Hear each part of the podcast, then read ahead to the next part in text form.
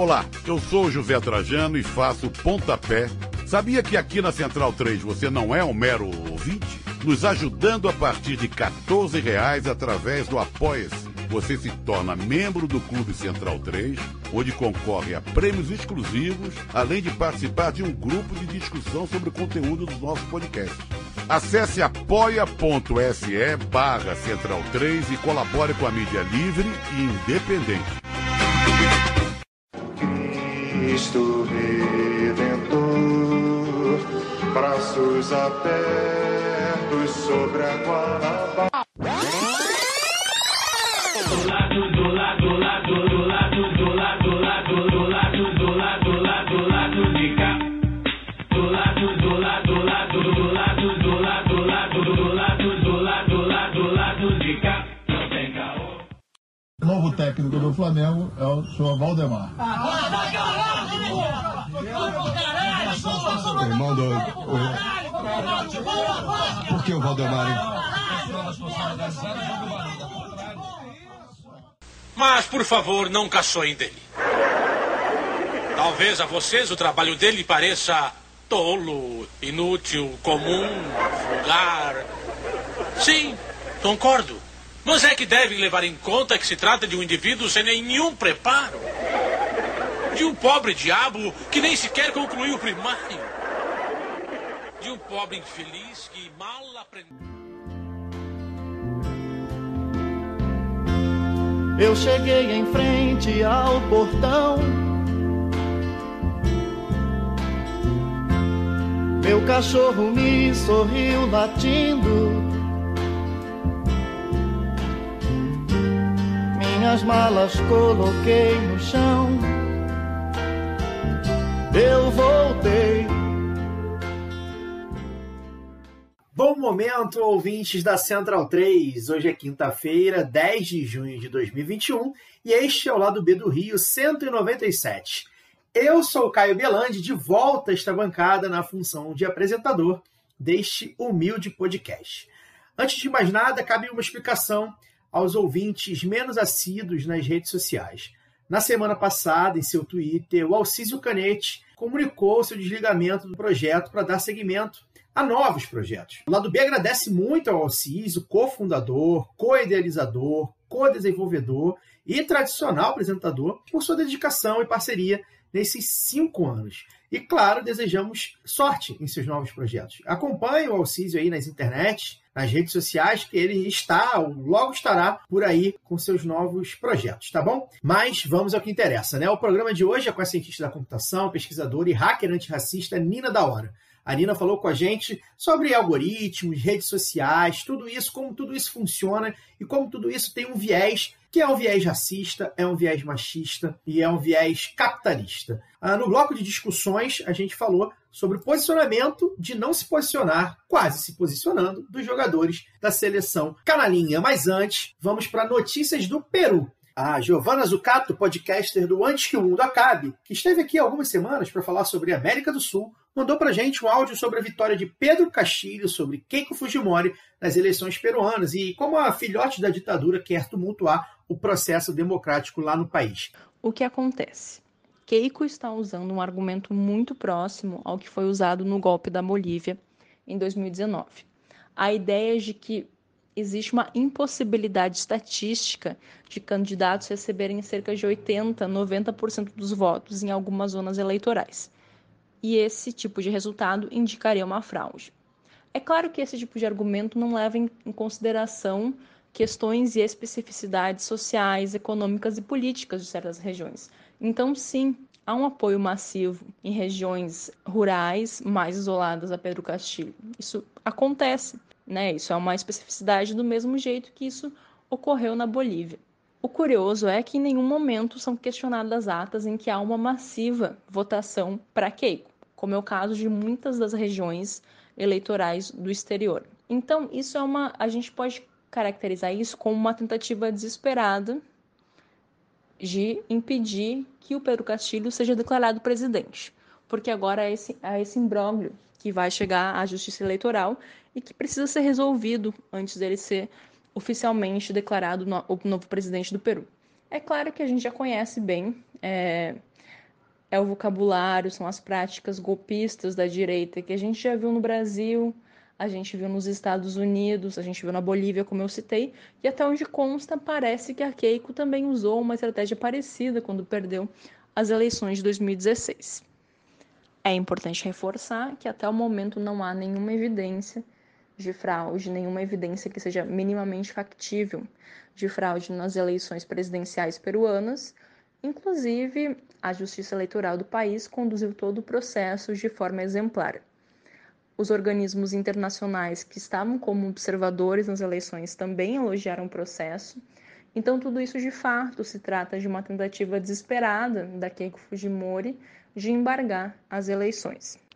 Na quarta-feira, quando cerca de 98% das atas já tinham sido computadas, o Pedro Castilho anunciou a sua vitória.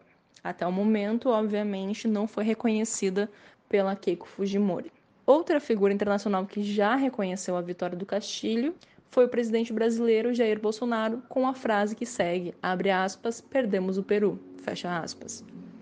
Por fim, em um novíssimo capítulo de toda essa história, agora na quinta-feira, dia 10, um dos promotores da Lava Jato no Peru, José Domingo Pérez, pediu uma nova prisão preventiva da Keiko Fujimori.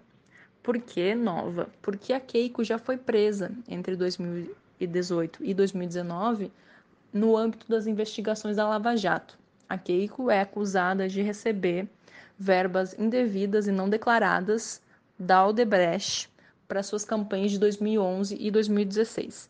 No começo da pandemia, ela foi liberada para prisão domiciliar.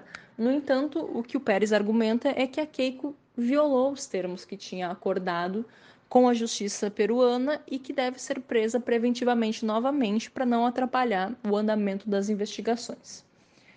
Estima-se que, caso realmente esse cenário se concretize e Keiko não vença as eleições, ela pode ser condenada por até 30 anos de prisão pelos escândalos de corrupção é, ligados à Lava Jato. Na verdade, toda a família Fujimori está envolvida em diversos processos judiciais e a presidência também seria uma forma da Keiko conseguir o foro privilegiado. Veremos, então, qual vai ser o desfecho de toda essa situação. O que me parece no momento, entretanto, é que há pouquíssima legitimidade para as denúncias de fraude por parte da Keiko e que não há um clima, nem no Peru, nem na América Latina como um todo, para levar esse processo adiante. Especialmente é, pela lisura que já foi atestada de todo o processo e também parece que a Keiko não tem tanta legitimidade, se bem que legitimidade nunca foi realmente uma questão né, para os golpistas latino-americanos. Enfim, é, cabe acompanhar, mas que, ao que tudo indica, já na próxima semana teremos Pedro Castilho presidente. Muito obrigado, Giovana Zucato, pelas informações. E agora vamos à entrevista com a Nina, que está bem legal. Nina, é, seu nome já é pedido por nossos ouvintes há muito tempo, tá? Muita gente te acompanha nas redes, na divulgação dos seus trabalhos, então para a gente é um prazer tê-la aqui conosco. Você é uma cientista da computação e se acredita também como uma hacker antirracista. E aí, se você é uma hacker antirracista, isso significa que há racismo no meio que você atua da computação e da tecnologia, né? A pergunta que eu faço não é há racismo na, na tecnologia, mas sim como o racismo aparece. Mais especificamente, estamos falando aqui da tecnologia que invadiu o nosso dia a dia neste momento, que é a dos algoritmos, dos algoritmos e das redes sociais. Então, como é que esse racismo se dá nos algoritmos e nas redes sociais?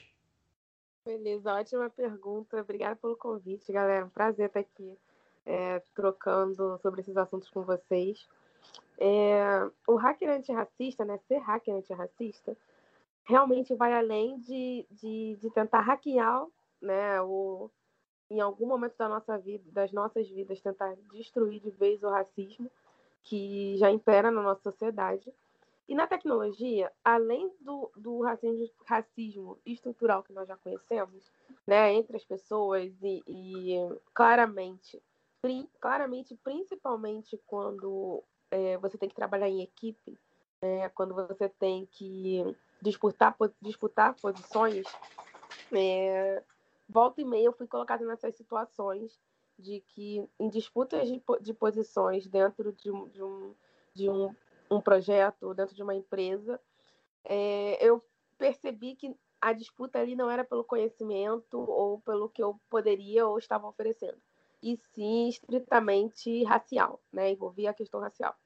Só que a tecnologia ela tem um ponto é, muito muito complexo, porque essa, esse mesmo racismo que nós já vivenciamos diariamente, cada um de uma perspectiva diferente, é, ela é reproduzida pelas tecnologias e os algoritmos que são criados por pessoas. Né? Tem um, um debate amplo sobre isso, sobre a área de ética, sobre os estudos de vieses e injustiças algorítmicas. Então, dentro da tecnologia, você pode ter é, a reprodução do racismo em hardware, né? Então, se popularizou há um tempo atrás, eu não sei se vocês lembram, é, um vídeo de um jovem negro é, botando a mão aquelas torneiras automáticas de shopping, etc. Colocava a mão embaixo do sensor e a água não descia. E quando ele colocava a parte branca da mão é, embaixo do sensor, a água descia. Então, isso, isso é um problema antigo, é um problema de não só, não só que envolve a iluminação do local, mas envolve o reconhecimento de uma pele mais escura.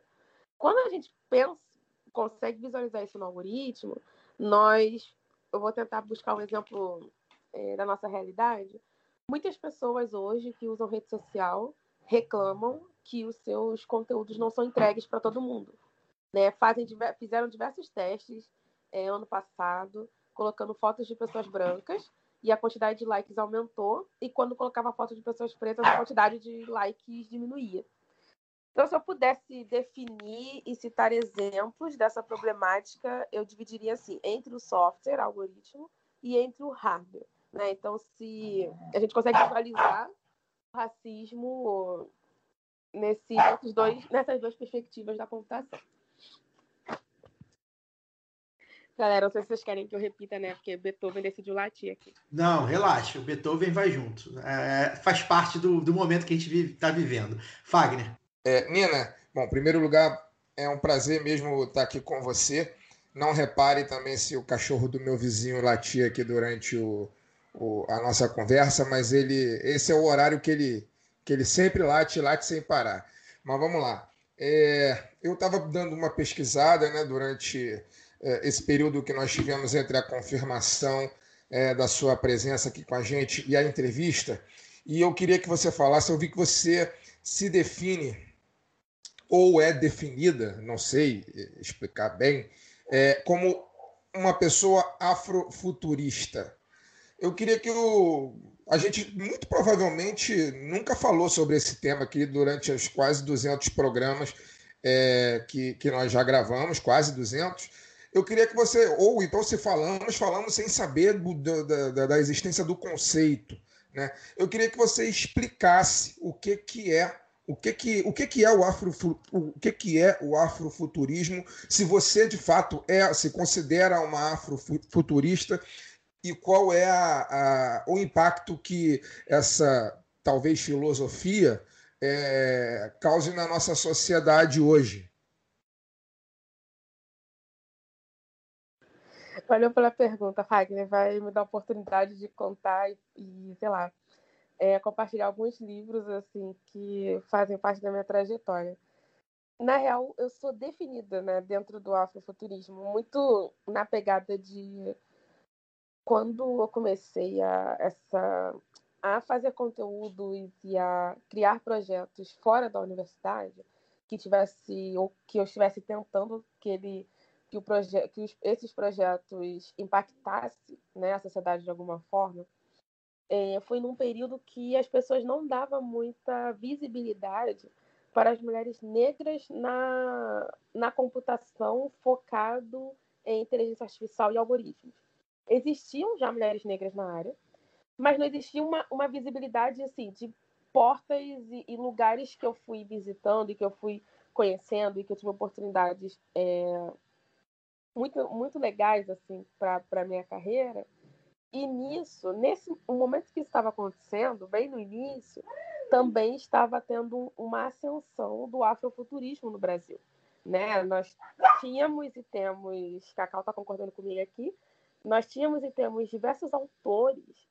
Né? Tem uma autora aqui da Baixada Fluminense, de Nova Iguaçu, a Lu Anzala, que eu adoro. Né? Ela tem um. Tem diversos contos que depois eu posso. Diversos livros, na verdade, que depois eu posso compartilhar com vocês.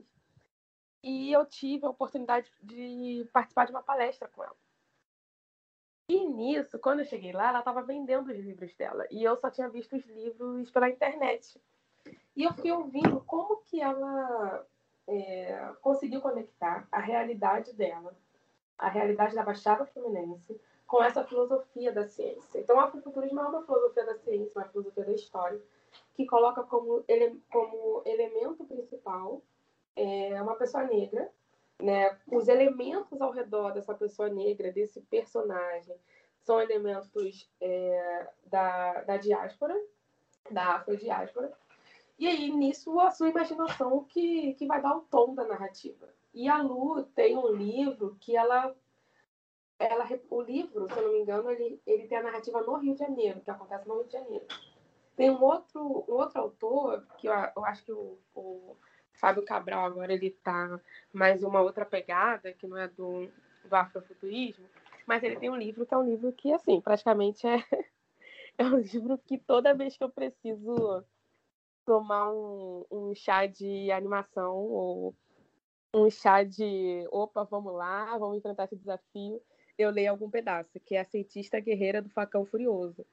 Então, eu sou tô dentro dessas definições. Eu não me considero uma pessoa que que está praticando o afrofuturismo. Eu respeito muito os pesquisadores, é, o, os estudiosos dessa área, mas eu acho que eu sou leva... eu estou numa levada junto com outras minas negras da tecnologia ou da inteligência artificial que consegue conectar os, os conceitos da tecnologia com a diáspora. E aí eu posso citar como exemplo aqui de uma coisa que eu de um projeto que eu tenho que é o próprio Ogunhê, podcast, que é um podcast que eu é, apresento os cientistas africanos. Eu comecei, eu estou percorrendo o mapa do continente africano primeiro, para depois ir para a diáspora, então sair do continente africano e ir para os Estados Unidos, Reino Unido, Brasil, etc. A ideia do projeto é eu apresentar é, cientistas que eu não tive a oportunidade de conhecer na minha escola. E para mim tem sido muito, muito, muito legal o retorno dos professores e dos alunos com o podcast.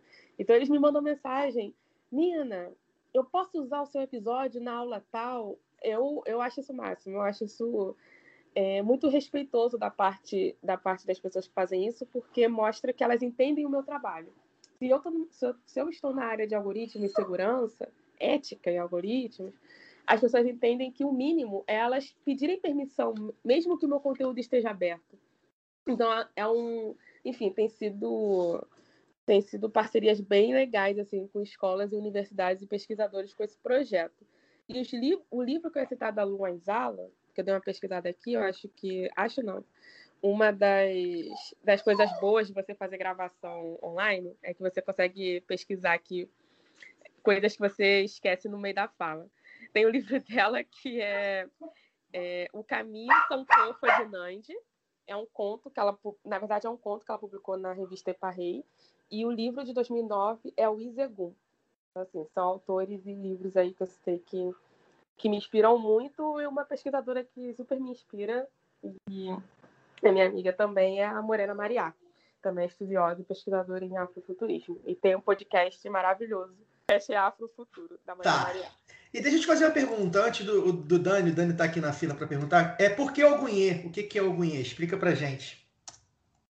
Ogunhê é, um, é uma saudação ao orixá Ogum, é um orixá que dentro das religiões de matriz africana, tido como tecnologia da agricultura, da guerra.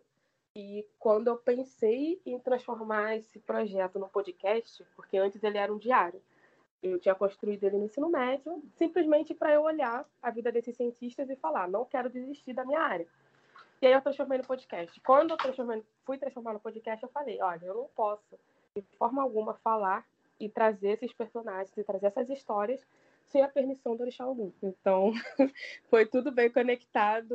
O Orlando adora esse nome, inclusive o, o Orlando é, me deu de presente o, a capa do Ogunhê, né? Então é o Ogum com azul claro. O Orlando me deu de presente, o ilustrador maravilhoso que fez. E é isso, tem esse conceito. O nome Ogunhê é uma homenagem mesmo ao Orixá Ogum, uma saudação ao Orixá Ogum.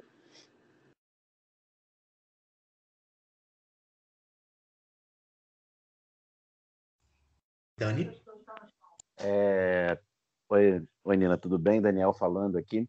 É, você falou da questão do, do racismo né, e do, do machismo no, na área tecnológica e tal, e não apenas no, na questão da discriminação direta para a participação de, de mulheres, negros na, na área tecnológica, a gente tem uma desigualdade na cobertura de, de internet, de acesso à internet, né? não só no, no custo, como também da própria infraestrutura física de acesso, ela é bastante desigual é, no espaço brasileiro, não só entre área urbana e área rural, mas dentro, sobretudo dentro das próprias metrópoles, né? área de periferia, a internet costuma ser é, pior. É, você, como oriunda da, da Baixada Fluminense, na, na, periferia da região metropolitana do Rio de Janeiro, como é que você vê essa, essa questão da desigualdade da cobertura de, de internet?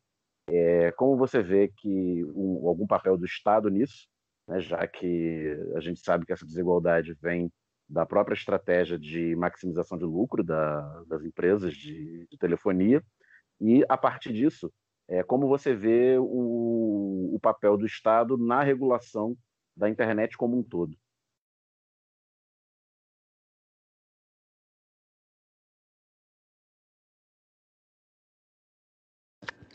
Ótima pergunta, Dani. Olha, eu vou, vou trazer uma reflexão antes de responder diretamente a pergunta. Prometo que eu vou tentar ser rápida. É, a gente, antigamente, é, costumavam se falar, costumava se falar que a dificuldade de, de acesso à internet em determinadas favelas e regiões do Rio de Janeiro e, e de outros lugares, mas focando aqui no Rio de Janeiro, era porque os morros, né, a, a, o sinal não, não conseguia chegar é, de forma de forma otimizada, porque a, a, a ah, eu esqueci o nome na geografia, né? Para você subir o morro, o, o sinal que bate para o satélite volta, ele sofre interferência no meio dos fios e, e das outras conexões que existem dentro das favelas. Conforme foi passando o tempo, a gente foi entendendo muito da estratégia dessas operadoras de telefonia. Né? A reflexão que eu queria trazer primeiro é, não sei se a galera agora na pandemia tem percebido o troca-troca que tem acontecido entre operadoras. Algumas fusões, novas operadoras surgindo, e ao mesmo tempo que essas novas operadoras estão surgindo e algumas fusões estão sendo feitas, você está perdendo cobertura de uma operadora e ganhando em outra. Aqui é, na Baixada, por exemplo, eu estava conversando com alguns amigos que trabalham diretamente comigo. Eles estavam falando quanto que as pessoas retornaram, sei lá, para a operadora Vivo, né? Pela cobertura que ela estava conseguindo fazer em vários lugares é, da Baixada Fluminense. E eu achei isso muito curioso, como que a cada três, quatro anos as operadoras vão ditando é, ditando para a gente, sem a gente perceber, quais, a, o, quais os lugares que elas vão apoiar, que elas vão dar cobertura ou não. Isso é uma reflexão da pandemia. A gente tem tido até a fusão mesmo da Claro e da Nextel, não tem nenhum problema em citar nomes aqui, é, trouxe alguns problemas para a Baixada. Para Duque de Caxias, bastante gente estava tinha alterado Bastante gente que eu conheço tinha alterado essa operadora. E aí, depois que a gente faz essa reflexão da pandemia, volta para as questões técnicas. Nós temos mais ou menos aí mais de 30% da população que não tem acesso à internet. E quando tem acesso à internet, é acesso pelo celular.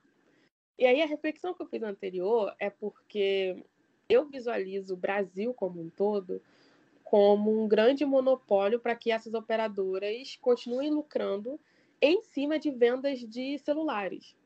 Né? Então, em determinadas regiões do Brasil, é muito difícil ter internet cabeada. E isso é proposital. Porque o, o, que, que, o que, que é mais o que, que, pode, o que, que é mais lucrativo? É internet cabeada, onde eu tenho um modem que pode ser acessado né, e dividido por quem estiver dentro daquela casa, ou cada um ter a internet no seu celular.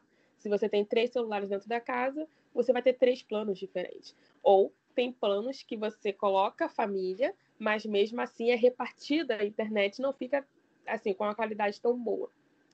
Se a gente for pensar o que é mais lucrativo, é mais lucrativo eu ter internet no celular, ter internet móvel. Então você vi, viu, viu nós é, estamos vivenciando o aumento de alguns planos e a mudança de planos de internet para que eles sejam cada vez mais adequados ao acesso pelo celular. Um outro ponto importante foi o crescimento de acessos pelo celular no Brasil. Né? Uma, se eu não me engano, a pesquisa foi do NICBR, depois eu posso mandar o link, é, da quantidade de pessoas que acessam o celular. E tem agora, e tem um, último ponto que eu queria trazer, que envolve educação. É, muitas pessoas no Brasil acreditam que internet se resume à rede social. Então, as operadoras além delas investirem em planos para o celular, é, meio que deixando os planos de rede cabeada para, para, um, para grupos né, específicos pela cidade, quando nós vamos ver o que, que as pessoas estão acessando mais junto com esses planos, o plano vem com WhatsApp e Facebook gratuito, com, sei lá, Instagram e Facebook gratuito. E aí a galera vai acessar mais essas redes, porque não vai gastar do, do plano delas da rede móvel. E com isso, ela, com isso aumenta-se o consumo de conteúdo nas redes sociais e o, o, a ação de se informar pelas redes sociais.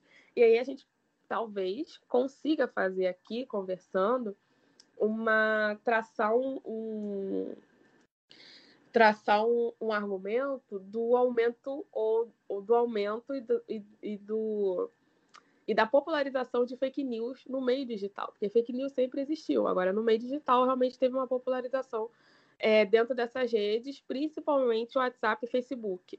E aí, de forma muito irônica, são as duas redes que mais são conectadas com planos de operadoras de telefonia no Brasil. Nina, já, já entra nisso, então, por favor, está aqui anotadinho aqui na minha pauta. WhatsApp e Facebook. Então eu queria que você falasse é, como é que você analisa primeiro é, esses episódios de fake news é, que influenciam principalmente na política, na ascensão de políticos é, com cargo, com mandato da, da extrema direita, principalmente a partir de 2016 e 2018, né, naquele, naquele aquele meio do, da década passada, e se você acredita que o Facebook, que é responsável pelos dois, os dois aplicativos, é, de fato está sendo responsabilizado por isso, de fato está. É, a gente viu ver mudanças aí de, de, de, de, ah, de leis e de iniciativas do próprio Facebook que é, dão a entender que eles estão fazendo alguma coisa para evitar que isso aconteça novamente. Então eu queria que você falasse, aproveitasse e falasse sobre como é que você analisa esse cenário, e, é, principalmente uh, há cinco, seis anos atrás, e como é que ele está hoje, se você acha que que ele está realmente, esse debate está sendo feito de maneira honesta? Cara, é, atualmente, o, o que mais tem me preocupado são as fake news disfarçadas de memes. É desinformação disfarçada de memes, porque é o que a galera mais compartilha. Há 5, 6 anos atrás, e ainda, e ainda hoje, é, tem esse discurso, tem o argumento de que as pessoas confiam em fake news e desinformação que são passadas por pessoas que elas confiam. E aí, né, WhatsApp e Facebook surgiram como as duas redes que mais compartilham fake news. Eu vou pegar o exemplo da vacina. A própria vacina e as suas reações. É, vocês conseguem pensar assim, quantos vídeos ou quantos posts no Twitter vocês já viram nos últimos dois dias falando das reações, fazendo brincadeiras com as reações, é, fazendo, fazendo memes, reels, TikTok, é, simulando, simulando coisas que as pessoas julgam engraçado, mas que é uma desinformação depois que você toma a vacina da AstraZeneca. Em paralelo a isso, o que está acontecendo? Pessoas não estão indo tomar a segunda dose da vacina. Ou tem pessoas escolhendo e fazendo vídeos de dizendo qual é a vacina que ela quer tomar por conta das reações. E aí, isso é o que mais me preocupa, é você gerar uma desinformação com pano de fundo de comédia. E aí a gente e com isso a gente não consegue ter um olhar crítico sobre aquela desinformação, porque é uma desinformação. Hoje eu fiquei quietinha, enfim, tirei o dia é, de folga e estava olhando alguns conteúdos, eu fiquei desesperada. Se eu, como cientista da computação, fiquei desesperada, imagina os cientistas que trabalham diretamente com a imunização. Né? A, é, popularizar fake news a partir do olhar da comédia é uma estratégia antiga. É uma estratégia antiga, é uma estratégia que foi assim que o, que o, o, o nosso atual qualquer coisa que está no poder é, de fato foi ganhando fama, né? Porque foram dando espaços para ele, trazendo ele como uma figura caricata. Ah, vou achar graça desse cara falando besteira. E olha o que aconteceu anos depois com o nosso Brasil. Então eu vejo que é uma estratégia antiga, só que agora nós temos ferramentas diferentes para criar diferentes formatos de fake news. Me preocupa que essas fake news são colocadas, essas, desinfo essas desinformações, na verdade, não fake news, são colocadas em, categorias de ah, não, vamos compartilhar, não, ninguém vai levar isso a sério. E com isso chega no WhatsApp, esses mesmos vídeos é, com tons de comédia, chega no WhatsApp com um textão. Um textão sério dizendo: olha as reações da AstraZeneca. Por que, que você não deve tomar uma AstraZeneca?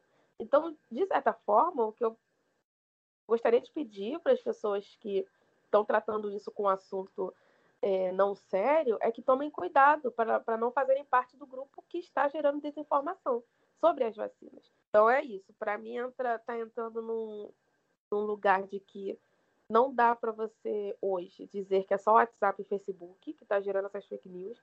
Tem muito conteúdo, muito conteúdo em vídeo, Reels, TikTok, que as pessoas estão coletando e, e, e colocando em outras redes, como o próprio Twitter, e compartilhando de forma engraçada. Né? Teve uma semana, e eu estou gastando o tempo da vacina porque, é, para mim, está tá incoerente as pessoas compararem as reações da AstraZeneca com as reações do Covid. Né?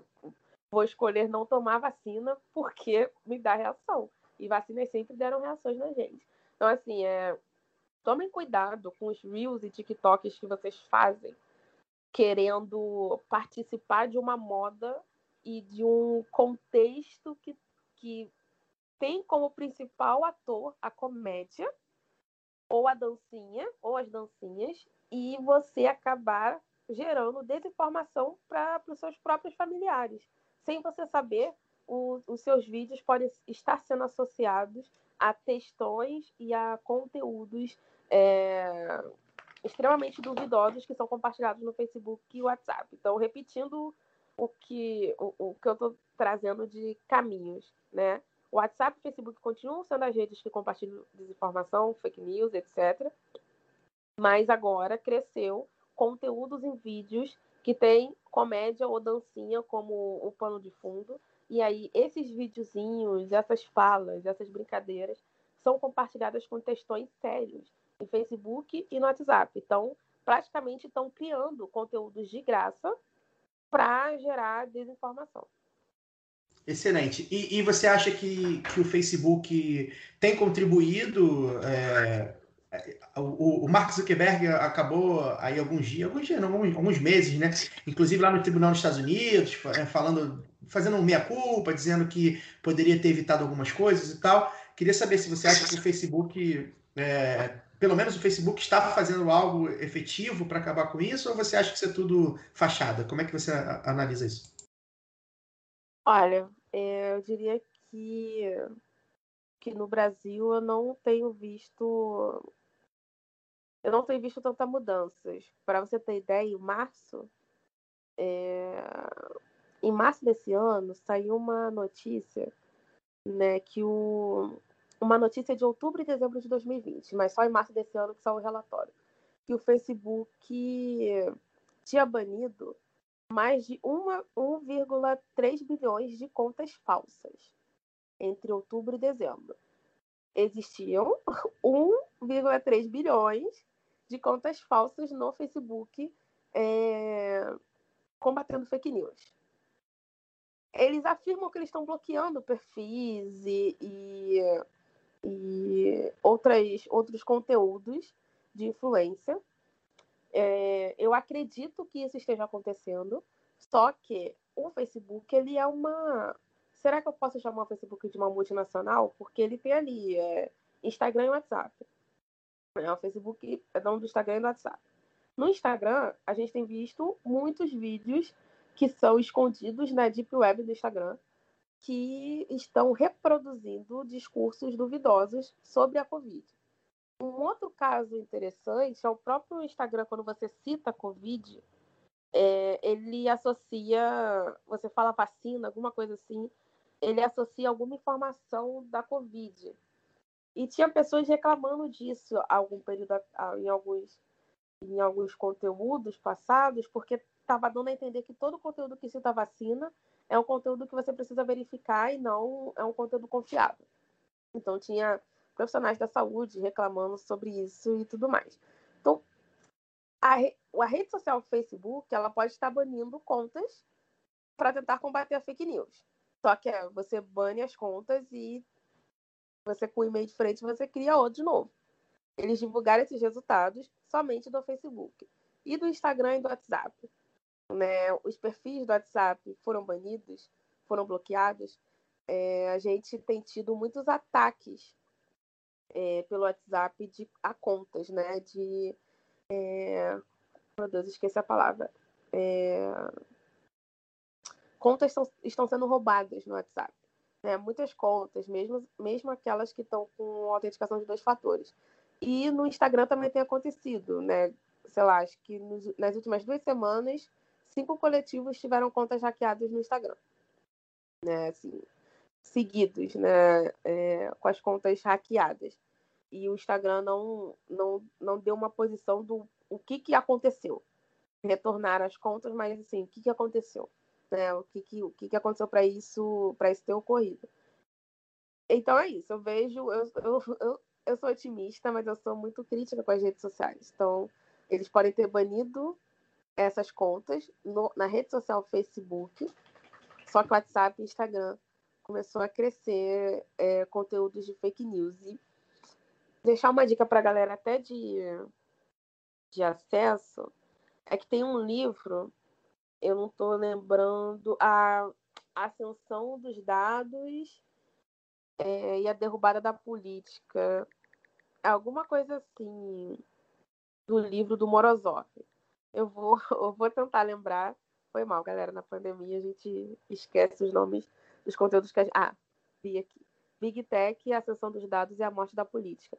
É um livro que mostra como que a manipulação nessas redes dessas redes que circulam muitos dados faz, faz a gente pensar que quanto mais contas banidas, melhor está se tornando a rede social.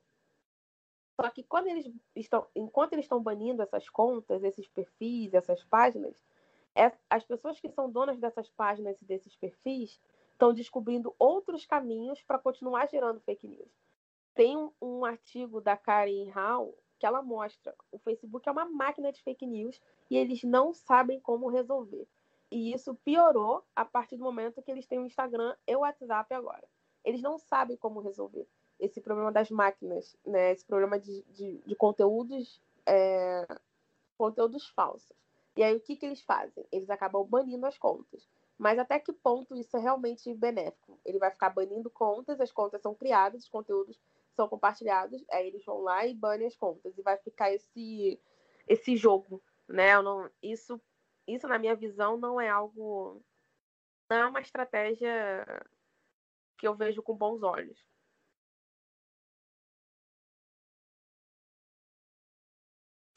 Ótimo, Nina. É, ainda nessa seara, já que você falou, já que a gente está no campo da desinformação né, é, e, e, da desinformação e da política. Né? É... Eu queria saber de você, você como, como hacker do bem, né? vamos dizer assim, e a gente é prestes a entrar num processo eleitoral no ano que vem, que promete ser um dos mais é, toscos de todos os tempos, do ponto de vista da, justamente da desinformação. Se a gente já teve um processo eleitoral em 2018, foi muito, muito é, adoecedor nesse sentido. Imagina o que será agora, haja vista que o principal capitão da desinformação e da mentira política no Brasil tem a máquina do Estado na mão. Né? Nesse sentido, eu queria saber com você, que é uma, uma cientista né, brilhante, jovem, brilhante, com, com, um acúmulo de informação é, e de conhecimento muito grande a ser, é, a ser compartilhado. Queria saber se você já foi procurada ou se você se coloca à disposição, né, a sua, a sua força de conhecimento e a sua força de trabalho à disposição da, do campo, do, do, chamado campo progressista, né? o chamado campo que combate o fascismo, né? o campo, vou até chamar assim, né? do campo antifascista, para poder pensar estratégias não só de é, efetivar uma melhor comunicação desse campo com a população, no sentido de né, é, vencer a eleição, as ele... Ah, não só a eleição, mas as eleições, porque são várias, né? É... E não só né, nesse sentido de comunicar melhor com, com o povo, mas também de desarmar essas bombas, né? ajudar a desarmar essas bombas de desinformação que o campo fascista é, é, faz com muita propriedade, com muito dinheiro e com, né, com muito com tudo muito, né? Muita propriedade, eles têm muita capacidade de mentira e tem muito dinheiro para mentir também. É, queria saber se você foi procurada, se você se colocou à disposição, se você já conversou com alguma, com alguma liderança política sobre o assunto, se alguém já se interessou sobre esse tema e tratou com você. Pergunta complexa. É, primeiro, falar para a galera que eu, na, na resposta anterior, eu usei fake news e desinformação. Por que, que eu não usei como sinônimos? Porque fake news, notícias falsas, traduzindo para português, que são notícias não verificadas. Então, são aquelas notícias que surgem em sites falsos, que simulam G1 e etc. A desinformação, ela, ela são, a, a desinformação é criada com o objetivo de manipular um grupo de pessoas. Então, tem aí um, uma estratégia política normal, normalmente tem uma estratégia política por trás. Por isso que eu usei os dois e não usei como sinônimos. Né? É importante a galera que enfim, for ouvir entender essa diferença. E sobre o campo progressista, olha, eu não, eu não vou dizer né, a, a pessoa, mas sim teve uma pessoa que procurou. É, inclusive, a, a pessoa ficou assustadíssima quando eu trouxe esses pontos. Ela falou: Caraca, é muita coisa é, eu tô assustadíssima, assim, né? Enfim, estava num período de campanhas eleitorais, né? A última campanha que teve que foi totalmente digital. Então já fui procurada, mas eu sou uma pessoa que circulo mais nos coletivos é, e nos movimentos do campo progressista. Não diretamente com lideranças políticas, mas pelos coletivos e movimentos. Eu vou dizer que isso talvez seja porque é, até pela minha idade e até pela, pela trajetória que eu fui fazendo, eu tenho muitos amigos né, nesses movimentos e nesses coletivos. Então acaba que naturalmente eu faço muitas coisas com eles, é, é, intervenções que são divulgadas, mas o meu nome não está ali. Né? Acredito que uma das coisas que eu mais, mais prezo é entender que não eu prezo isso, mas eu acho que o campo progressista, aí é uma crítica que eu faço, deveria repensar um pouco isso, do protagonismo, né? Eu, eu acredito que a maior, as maiores ações que eu posso continuar fazendo é o que eu já faço com esses coletivos e movimentos. É, não vou dizer aqui diretamente o que é, porque, enfim, são coisas que são conteúdos e informações que envolvem é, outras pessoas, mas normalmente são divulgados, as pessoas veem várias coisas acontecendo e o meu nome não tá ali, né? O meu nome não vai aparecer e não vai estar tá ali. Então, sim, eu me coloco à disposição se outras lideranças políticas quiserem conversar, é, quiserem ajuda. É, a, acredito que seja super importante essa conexão, porque por muito tempo, na minha visão, o campo progressista ignorou as tecnologias. Ignorou no sentido de. Ignorou no sentido de que, ah, não, é, não tem como a gente lidar com isso agora, não tem como a gente construir caminhos com essas tecnologias neste momento, vamos construir a moda antiga. Eita, foi mal. Vou repetir essa frase que agora não deu pra fazer. Não, pode espirra à vontade e eu tiro na edição. Pode Ah, espirrar aí. Magia da edição. Beleza.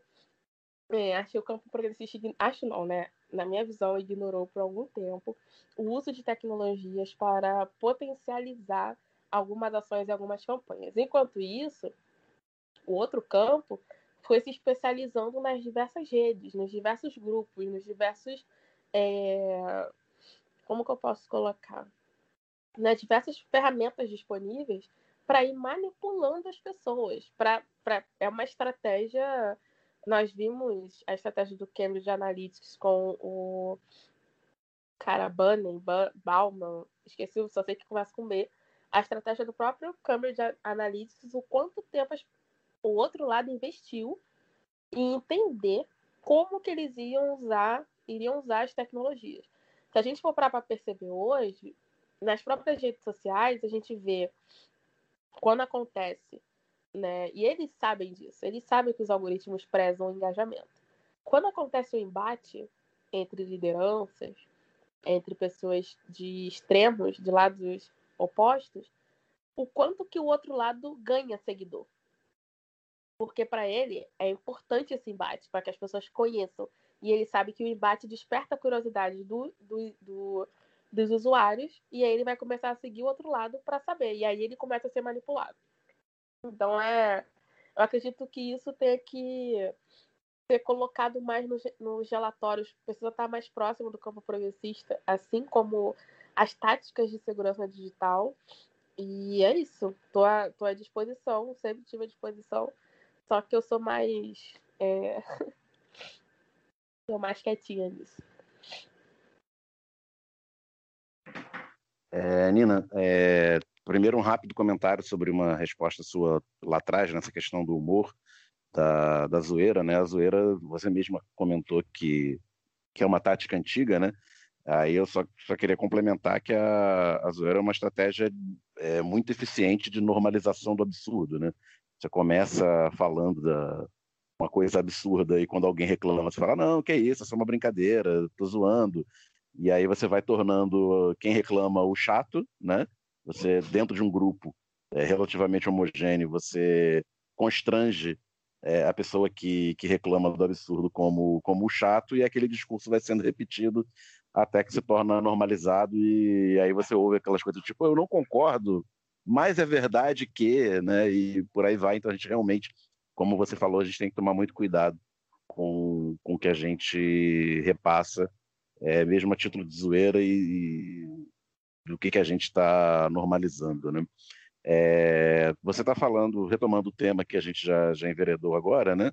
É, até que ponto essa essa estratégia da, da extrema direita de, de é, arregimentação, né, via via rede social e tal, ela é funcional para os negócios de quem, de quem vende internet, de quem, é, de quem controla os, os aplicativos, no sentido de aumento do tráfego e de engajamento. Boa. Não só a geração de tráfego e engajamento, mas também uma polarização, né? Porque se eu estiver dentro da rede onde todo mundo concorda, em algum momento os comentários vão acabar. Porque se eu concordo com você, você concorda comigo, Caio concorda comigo, Fagner concorda comigo, eu concordo com vocês, para que, que a gente vai continuar mantendo esse tema e essa conversa? Então, a, a, ter o, o, o fascista, os fascistas produzindo Se todo conteúdo. mundo concorda, a gente vai pro bar beber cerveja, né? Exatamente. A gente não vai ficar é, discutindo nas redes, gerando likes e comentários, etc. Então tem esse lado que é, para mim, é o principal, para que essas redes continuem mantendo. Um outro, um outro aspecto que as redes, elas, pelo, assim, é, pelo que eu analiso, elas não estão preparadas para lidar com denúncias nesse estilo no Brasil. Porque uma coisa que eu queria saber, né, que eu não vi nenhum relatório de rede, é se tem, se eles disponibilizam os tipos de denúncias em cada país. Né? Porque aqui no Brasil cresceu muito conteúdos, é, conteúdos fascistas de dois anos para cá. Nós sabemos mais ou menos por que, que isso aconteceu, mas em outros países esse era o conteúdo principal. As pessoas tinham que lidar com, esse, com essas, com essas, com esse tipo de conteúdo. Então, para as redes é importante ter a polarização. Sobre engajamento e, e tráfego, é só a gente relembrar há duas semanas atrás, enquanto estava acontecendo um caso específico da CPI, estava sendo compartilhado o vídeo do filho mais novo do, do cara lá. O compartilhamento do vídeo dele fez com que empresas de 5G começassem a pensar nele e no público dele como público para engajar o 5G no Brasil. Duas semanas atrás, olha o tempo que levou, extremamente rápido, para empresas que estão trazendo o 5G para o Brasil começarem a traçar estratégias de conteúdo usando uma pessoa que está dentro de características fascistas, sim, é só você olhar os conteúdos. Então, é, é... Eu, as redes elas não estão preparadas porque ainda se tem uma visão do seguinte: ah, eu estou aqui no Brasil, não tem regulamentação, não tem leis que é, mexam diretamente com, minha, com a minha rede social, então eu não vou ligar para isso. É simplesmente as pessoas que têm que ter consciência. A minha rede social só serve para conectar, não é ela o problema. Os meus algoritmos não são o problema. E aí joga a situação só para o ser humano que está utilizando aquela rede social. Mas se a gente for analisar profundamente esses algoritmos, eles priorizam pessoas que discutem. Prioriza, gente. É um exemplo fácil que dá para todo mundo fazer. Começa a discutir com alguém que fez um post, essa pessoa tem, sei lá, 13 likes. Você começa a discutir com ela, os likes dela começam a aumentar. As pessoas que é, as pessoas começam a seguir esse outro perfil que você está discutindo.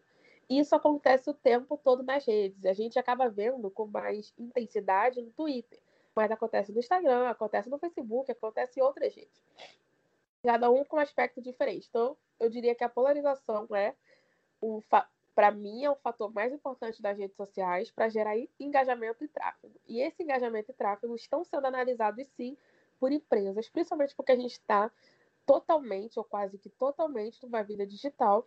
E para as empresas, para algumas empresas, o que importa são os números. Não me interessa, fascista, não... eu quero os números. Claro, tem aquelas empresas que a gente sabe que são lideradas por fascistas, são abertamente, que dizem isso é, abertamente, que, enfim, contribuem para conteúdos assim. Então, eu. Essa pergunta cabe muitas respostas. Eu, eu direcionei para esse caminho, mas tem muitos outros caminhos aí de resposta que a gente pode pensar juntos. Ou seja, ou seja, o que você está dizendo, Nina, é que a gente tem que refletir muito é, antes de compartilhar, comentar aquilo que nos indigna, né? A gente tem que ter um pouco mais de estratégia para poder é, não colocar munição na arma do inimigo, né? Exatamente. Exatamente. É uma coisa que, que eu falo. Eu até parei de falar muito isso, porque, enfim, as pessoas é, às vezes levam para um lado como se eu tivesse é, mandando alguma coisa, mas é que quando a gente pesquisa e vai, conforme a gente vai aprofundando o nosso olhar, o nosso objeto de pesquisa, a gente vai entendendo que, cara, tem estratégias que precisam mudar. Né? É, por exemplo, é, você citou, a gente está conversando sobre compartilhar aquilo que a gente não concorda. É, correntes, né? Correntes que são que se popularizaram em algumas em algumas redes as correntes onde você divulga informações pessoais suas. Que eu, como usuária de rede social também, sem, sem ser melhor que ninguém, nem acima da média, eu paro para pensar antes de eu compartilhar algum, algum conteúdo que tenha algum dado pessoal meu, do porquê que eu preciso estar fazendo isso. Se eu preciso estar fazendo isso. E o fato de eu estar na área de segurança digital também, de cibersegurança, acaba me travando muito em como quais as estratégias que eu uso e que eu crio para usar a rede social. É, quando rede, as redes sociais surgiram, o próprio Orkut, a gente tinha aí muitas comunidades, muitas algumas ferramentas que era para você aproximar, se aproximar de pessoas que estavam em outros lugares. Né? Tem muito esse discurso com rede social, ah, facilita eu fazer amigos de outros estados, de outros países, treinar idiomas, etc, etc. O, o custo para isso, e esse custo que está se popularizando, é eu compartilhar meus dados pessoais. É eu permitir esse acesso eu escuto muito assim, ah, Nina, você está falando para eu não compartilhar, participar de corrente de, de RG, mas o Google já tem meus dados. Galera, eu vou repetir isso até o dia que eu tiver, que eu não tiver que repetir isso. É, os dados, os sistemas que nós estamos é, vivendo, esses sistemas que nós estamos tendo a oportunidade de experimentar, são sistemas que eles precisam de dados o tempo inteiro para que gerem tanto conteúdos como, como produtos. E produtos, querendo ou não, eles têm um, um prazo, né? Determinados produtos têm um prazo. Eu preciso estar sempre perto do meu público para saber qual é o conteúdo, qual é o conteúdo e qual é o produto que eu vou lançar para ele. Então é necessário para os sistemas, para os softwares, para as redes, para enfim, os algoritmos, eles estarem sempre sendo alimentados com dados novos de pessoas variadas né, de pessoas de países diversos, com pessoas de estados diversos. Então não caiam nessa de que ah, o Google já tem meus dados, então eu não vou ligar. Justamente esse discurso é o que eles querem que a gente faça. Ah, ó, eles vão acreditar que a gente já tem, já vão saber que a gente tem tudo mesmo, a gente deixa aberto que a gente é, precisa desses dados todos, e com isso vai gerar um relaxamento por parte deles, o relaxamento de não cuidar dos dados e de continuar compartilhando dados com a gente, porque eles vão achar que já isso já acabou, tá tudo entregue. E aí na segurança tem, tem algumas falas, algum, algumas é, algumas frases é, famosas para gente, que uma delas é que a internet é vulnerável. A outra, a outra frase é que com toda novidade tecnológica, é, com todo novo produto digital, pelo menos vai ser criado uma vulnerabilidade nova. Então a gente na segurança sabe que sempre vai ter vulnerabilidade. Qual é o nosso, o nosso trabalho em relação à educação digital e a conteúdo? É fazer com que as pessoas tenham as suas próprias estratégias e entendam. É, antes de compartilhar um dado pessoal, reflita. Por que, que eu preciso fazer isso? E aí, como né, eu, gosto de dizer, tem muita gente a cada 10 pessoas, pelo menos 7 ou 8 querem ser influencers. Então, eu vou participar dessa corrente porque fulano, meu influencer favorito, está participando. Ah, eu vou participar dessa corrente porque ah, é interessante mostrar para as pessoas como que eu mudei a minha foto da RG para a minha foto atual. Então tem um ego, tem um, um, um, é, um, um ai meu Deus, um, um discurso da psicologia envolvido para né, para manipular as pessoas a continuarem compartilhando os dados como se fossem só uma corrente. Como se fosse algo que, ah, cara, cruzamento de dados, tudo bem, mas eu sou pobre. O que, que a pessoa vai fazer com isso? Cara, se você é pobre você é, ainda tem como a pessoa com o seu nome, com seus documentos, abrir um, um tirar um empréstimo novo no banco, ou abrir ou, usar, ou criar um cartão de crédito novo, etc, etc, etc, ela vai conseguir fazer. Mesmo que você tenha um nome sujo, a gente sabe que tem formas aí que vão sendo hackeadas para usar o nome dessas pessoas. Outro exemplo, o próprio auxílio emergencial. Uma quadrilha, devem ter outras, mas uma quadrilha Paulo, foi presa em São Paulo e estava é, é, hackeando, é, no mau sentido, contas do auxílio emergencial, roubando dinheiro das pessoas. E as pessoas não sabiam não, não sabiam como reagir, não sabiam é, como procurar ajuda, e esse é um outro problema. A gente acha que tudo que a gente faz na internet fica na internet e não sai para o mundo real. E agora, eu, eu, pelo menos acredito que agora as pessoas estejam vendo que a internet é uma extensão do mundo físico que nós já vivemos. Então é realidade também. Até vou, vou aproveitar antes de emendar aqui minha pergunta e indicar o Revolution, podcast 108, sobre militância e segurança. Inclusive, foi com, com o Orlando Calheiros, que a gente entrevistou aqui. E eles dão algumas dicas, né? Não só sobre redes sociais, mas algumas dicas de segurança e tudo mais para quem milita. E aí, uma parte, eles falam assim: você chega num pátio de um shopping ou no meio da rua e fala assim, do nada, assim, onde você mora, né? Gritando, né? Seu nome, onde você mora, seus dados e tal. Então também não faça isso nas redes sociais. Né? A gente às vezes é, falha, né? A gente não, não, não tem essa vigilância o tempo inteiro, mas é bom evitar. Vamos tentar, se tentar evitar já, já ajuda.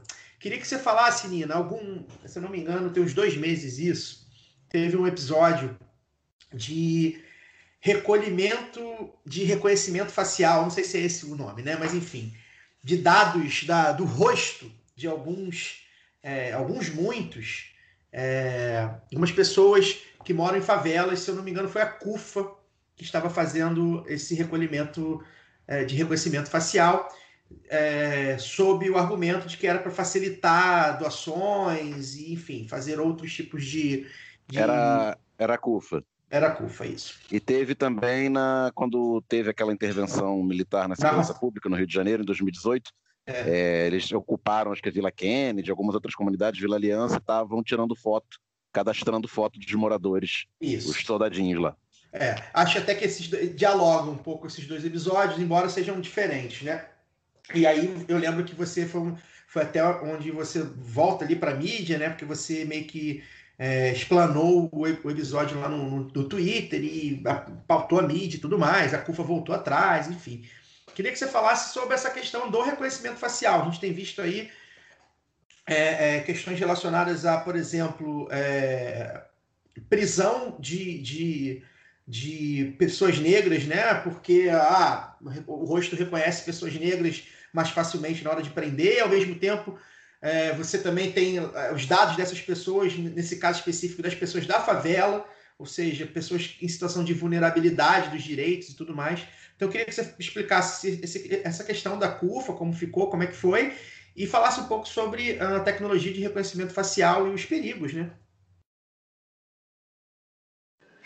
Boa, é a, é a minha pesquisa que eu mais estou engajada no momento, né? O, o- os problemas de segurança e os problemas éticos, aí focando na questão racial do reconhecimento facial. É, tem, eu vou dividir em duas, é, em duas, em duas respostas. A primeira resposta é vai vir essa, né, o que aconteceu da CUFA, que eles tinham é, recebido uma doação, essa tecnologia. Eu tive a oportunidade de conversar com a empresa, conversar com a própria CUFA, a empresa que doou a tecnologia. Eles explicaram né, o que, que era, o que estava acontecendo e qual foram as minhas críticas e por que, que eu fiz essas críticas. Eu fiz algumas perguntas no próprio Twitter mesmo. Eu não, não, é, não pensei no momento que fosse gerar muito engajamento e acabou gerando. E eles chamaram para conversar. É, uma, das, uma, das, uma das coisas mais valiosas dentro do reconhecimento facial são os dados. Dentro, desse, dentro dos dados, o mais valioso é o quanto que você consegue ter dados diversos para que você consiga ter um processamento e uma classificação e um reconhecimento mais apurado usando a sua tecnologia. A minha questão é, primeiro, as pessoas que estavam é, usando isso, ou tendo que usar isso, eu não sei se elas sabiam o que, que, o que, que representa, o que estava representando e, e o, que, que, elas, o que, que elas estavam dando como dados. Eu não sei, então não tenho como afirmar que tinha alguma assinatura de contrato entre quem recebia a cesta e quem. entre a pessoa que recebia a cesta e a pessoa que estava doando. E um ponto que sempre estão falando, quando eu critico o reconhecimento facial, é que, ai, mas é a forma mais segura de você evitar fraudes. Vamos lá. Você está me dizendo que ao invés é, do governo ou das empresas que estão com os nossos dados, que são diretamente responsáveis pela segurança digital dos nossos dados, que para que elas me, me deixem meus dados seguros, eu preciso aceitar uma tecnologia de vigilância. É isso que você está me dizendo? Porque o reconhecimento facial se, se enquadra numa em uma, é, como uma das tecnologias de vigilância, né? Porque você a todo momento você vai, além de reconhecer e fazer um match de que aquele rosto é daquela pessoa, qualquer lugar que essa pessoa for, eu vou usar, eu posso usar esse, esse, essa informação para qualquer fim. Nós tivemos nos Estados Unidos uma prisão de um dos manifestantes do Black Lives Matter com esse cruzamento de informações, usando o reconhecimento facial. É, então, eu sou a favor do banimento, porque a nossa sociedade, da, na complexidade que nós estamos cada vez mais se, se, se, se afundando, na verdade, eu vou refazer essa frase. A nossa sociedade, que cada vez mais tem ficado complexa, não está preparada para lidar com uma tecnologia que quem cria e que quem manuseia não tem nenhuma noção de realidade e de consequências e de problemas. É, e aí a segundo, o segundo, a segunda resposta que eu daria, né, além de pegar esse caso do, do, da CUFA e do porquê do banimento, é que na computação meio que se popularizou e ficou assim por muito tempo duas afirmações. Uma que tecnologia é a política e a outra que tecnologia é neutra. E aí, quando eu comecei nessa área, foi uma das primeiras coisas que eu questionei. Porque eu pensei assim, falei, cara, não é neutra e não é a política. Tipo assim, é bem política. E eu não sei por que, que se popularizou dizer isso da tecnologia, porque ela foi um, um, um dos acontecimentos para você desenvolver cada vez mais a internet e a própria criptografia foi a primeira e a segunda, foram as primeiras guerras mundiais que, que o mundo é, passou. Então, como que anos depois as pessoas ainda dizem que o algoritmo é mais confiável para tomar decisões do que um ser humano? E se popularizou por muito tempo esse discurso. Até que a área de ética ela foi surgindo como uma área para você criticar essas posições. Então você traz ali, é uma área multidisciplinar e interdisciplinar, onde você aponta as consequências negativas ou positivas do uso de uma determinada tecnologia. O reconhecimento facial, por que, que ele é tão criticado? Além desses pontos que eu já apresentei, é, não há uma transparência do uso. Do porquê que, que isso está sendo usado tem um banco que está obrigando as pessoas a usarem o reconhecimento facial para abrir o aplicativo. Então, olha, é, eu posso te forçar a, a, a, me dar o seu rosto, a, a, a me dar seu, os seus dados, simplesmente porque eu implementei isso e pronto. Não tem nenhuma legislação que vai me impedir de fazer isso. Então, tem Os bancos pontos. já têm as notas digitais, né? Os bancos digitais, exatamente. Não, então, a nossa é digital. Para você tirar dinheiro no caixa eletrônico, você precisa de digital. Precisa de digital. E o reconhecimento facial, foi bom você falando isso, Daniel, porque o reconhecimento facial ele está dentro do grupo de biometrias digitais. Então ele é uma biometria também. O dedão, os olhos que se popularizou em filmes, né? Ah, passa o laser no olho aí é uma biometria. Então o reconhecimento facial é uma biometria. Foi desenvolvida lá na década de 60, 70 e agora encontrou um espaço de uso massivo na sociedade. É, vou citar rapidamente problemas da segurança pública. Além dessas, dessa prisão que eu citei, é, que aconteceu nos Estados Unidos, no próprio Brasil aumentou o número de pessoas negras que são presas injustamente por conta do reconhecimento facial e também por conta do reconhecimento fotográfico. O Orlando mesmo, eu estava batendo um papo com ele e ele me mandou um vídeo é, falando do reconhecimento fotográfico na década de 80, como que isso foi um problema. Então, o reconhecimento facial é, uma, é um, um é a parte 2 do reconhecimento fotográfico, porque lida com imagens, lida com rostos de pessoas e é pensado a partir da, é pensado por um grupo de pessoas. Né? Então você tem um grupo de pessoas que desenvolve isso, treina, e elas só dizem que o importante é eu reconhecer você. Mas ele, ele não deixa é, a informação é, de por que, que ele precisa me reconhecer para onde está indo esses dados. Então, eu sou a favor do banimento porque não estamos preparados, não sei quando que a gente vai estar vai tá preparado e é extremamente invasivo uma tecnologia como essa.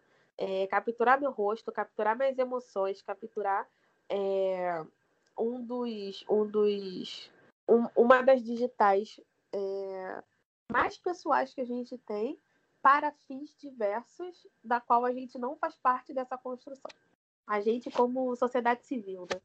Eu tenho, eu tenho uma pergunta, Nina, é, que eu acho que a gente não, não pode deixar de fazer, né? É, hoje, infelizmente, somos uma mesa de três homens. A, a, a Fernanda Castro, que, que tá- fica com a gente aqui no, no, no Colunista do lado B, Notícias, acabou que não pôde participar, ela foi convidada, não pôde participar. Mas eu acho que a gente não tem como não falar sobre a questão do machismo, né? Você perpassou por ela lá na, na sua fala inicial, mas eu queria que você falasse sobre, né? Porque se a gente for falar assim, é, especialista em tecnologia ou especialista em é, ciência da computação, né? A gente vai desenhar ali é, com todo, com todo, é, com todas as referências que nós temos, né? Da, da cultura pop e tudo mais, né? A gente vai desenhar um homem branco com óculos e cara de nerd, etc, né? E aí a gente vê uma mulher estudiosa é, obviamente isso avança, tem avançado com o tempo, mas certamente a gente está falando ainda de um, de, um,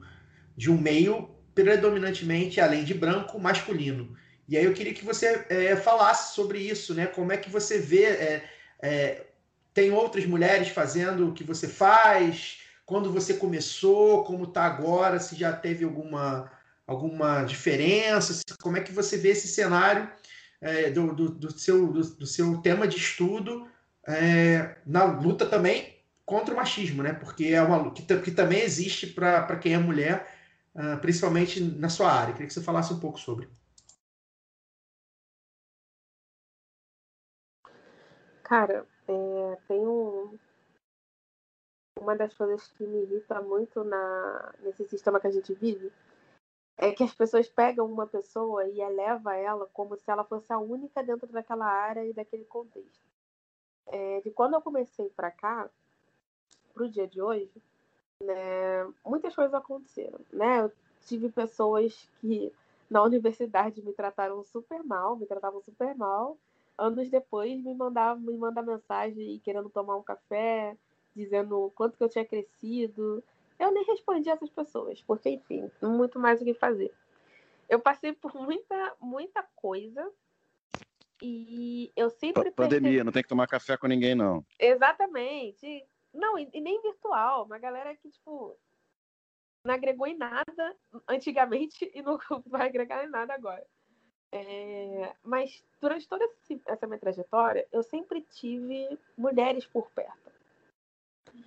Então eu tenho uma visão de que não é que falta mulheres na tecnologia. Tem duas coisas que acontecem. Uma é que as mulheres ingressam e acabam desistindo por conta do machismo ou do racismo, se forem mulheres negras. E realmente isso acontece de várias formas. Professores, colegas de estudo, eh, as próprias disciplinas, a forma que a prova é aplicada, tudo isso passa por machismo e racismo. Então, tem muitas mulheres que desistem de uma universidade ou de um curso e começam a atuar de forma eh, individual, assim, no sentido de que não está dentro de uma formação e que isso também está tudo bem. Por outro, também tem a- esse caso que me irrita muito na mídia, é que eles elevam uma pessoa, uma mulher como se só existisse ela e aí não dá visibilidade para as outras. É, quando eu participei, eu participei de um evento uma vez que falaram assim, como que você se sente? A pergunta. Como que você se sente sendo a única mulher no YouTube falando de algoritmos e de computação? Putz, cara, na época que eu comecei, que eu tinha feito computação sem caô, também tinha programação dinâmica, que tem a Kizzy Terra, que é uma cientista de dados brilhante de mulher negra. E é, tipo assim, brilhante. Ela, junto com o Hal, que é o marido dela, toca um canal de programação dinâmica. Aí eu peguei e falei: olha, eu não sou a única. Eu vou citar um exemplo para vocês. Tem a Kizzy Terra, que também está morando aqui no Rio de Janeiro. Então, falta um certo, uma certa proatividade de você buscar onde que estão as mulheres e as mulheres negras na área. E aí tem projetos que ajudam muito nisso, que mapeiam, que descrevem essas, essas mulheres, que dão oportunidades de cursos para que elas vão, vão conhecer, é, comecem a conhecer outras mulheres na área. Eu fico muito feliz de, de me citarem como referência, mas eu sempre deixo, o- deixo é, claro que eu não sou a única é, nessa área. E só voltando um pouco sobre a questão de universidades, é, a gente vê.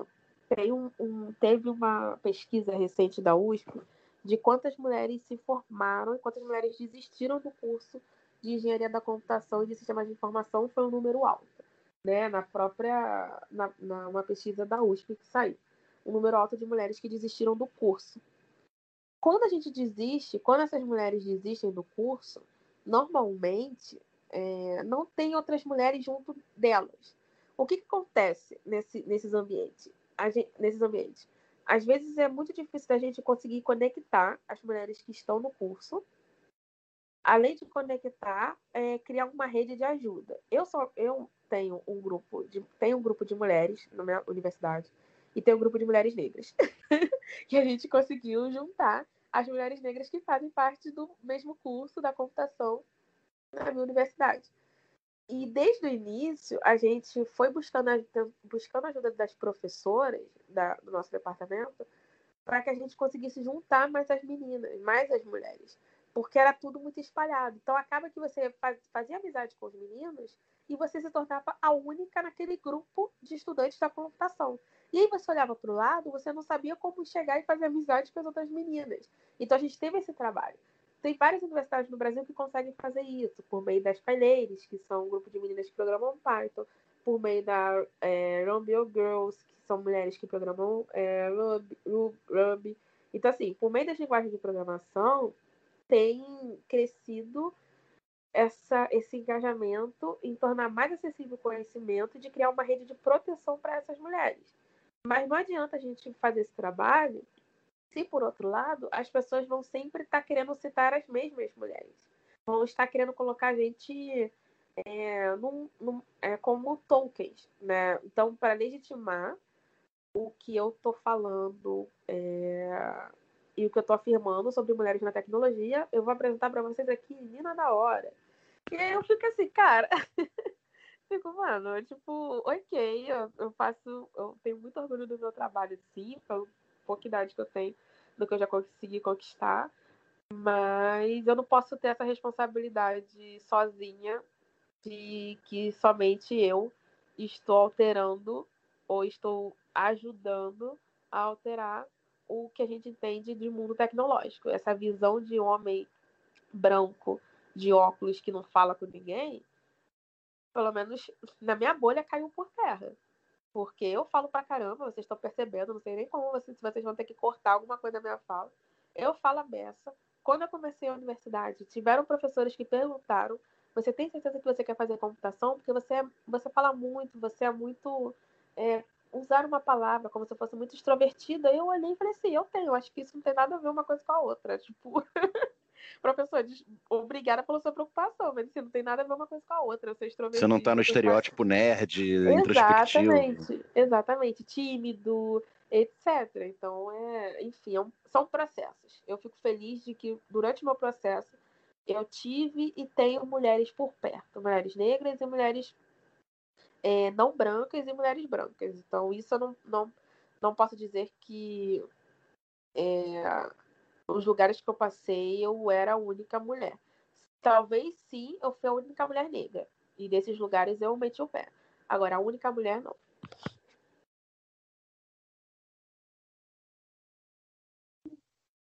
É, Nina, então, para encerrar, é, eu queria que você falasse assim, o que, que de mais simples o, o ouvinte e a gente também é, pode adotar de, de, hábito no nosso dia a dia na, na internet para que a gente tenha um. a gente contribua menos com isso tudo que, que você que você falou aqui, que, é, que são as estratégias, né, tanto do, das corporações quanto da extrema-direita para dominar esse campo. Beleza. Vamos ver, estratégias simples. Não compartilha conteúdos fascistas para você colocar sua opinião por cima, mesmo que seja so, é, sendo uma opinião negativa. É, não compartilha imagens e fotos é, de conteúdos nazistas na rede, mesmo que seja para você criticar. Nenhum conteúdo fascista da extrema-direita que você não concorde, você tem como criticar isso sem você citar esse conteúdo, sem reverberar esse conteúdo.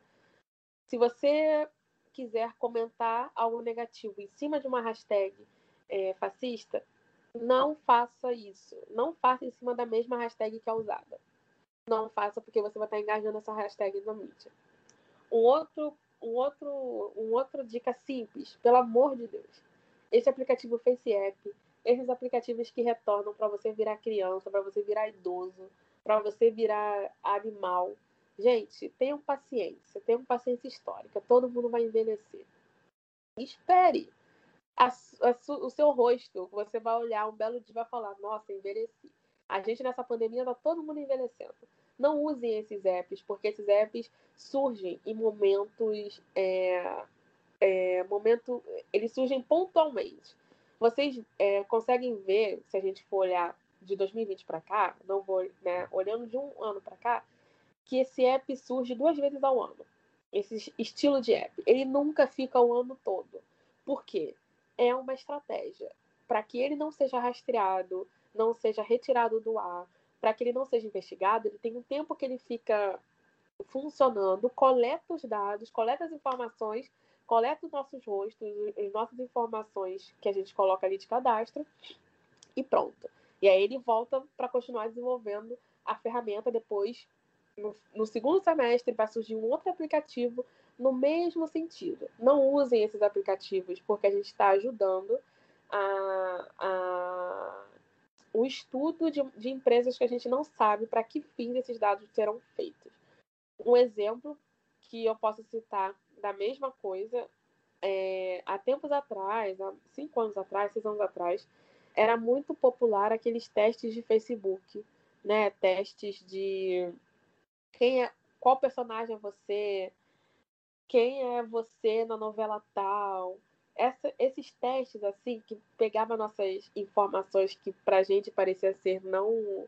Até hoje tem alguns testes assim, né? Que pareciam ser não importantes. Ah, por que, que ele vai saber minha cor? Por que, que ele vai saber.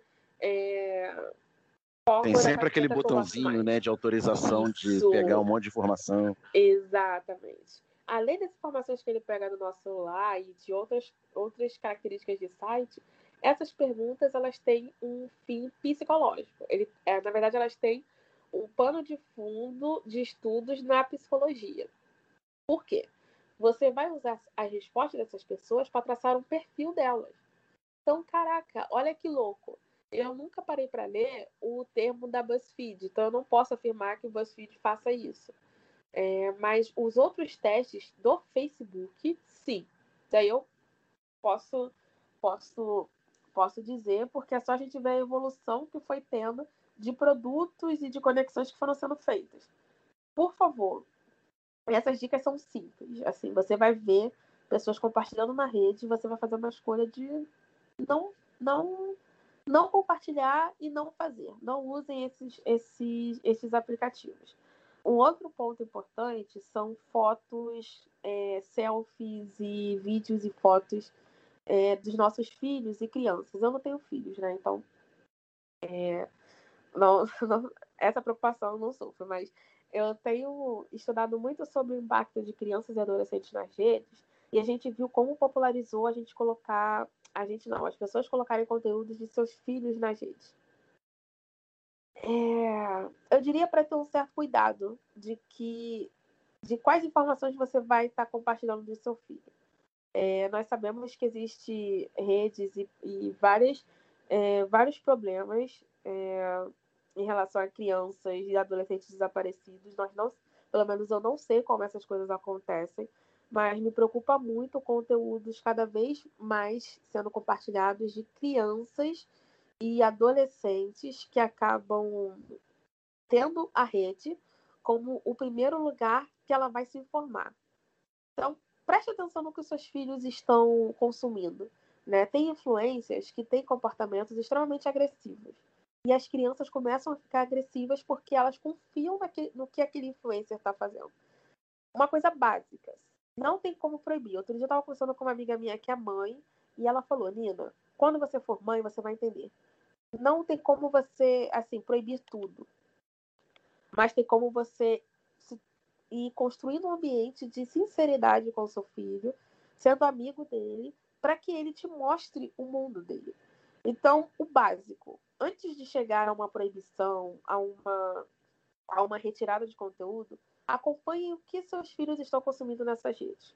E os pais que estão popularizando vídeos e imagens dos seus, de seus filhos, pensem bem.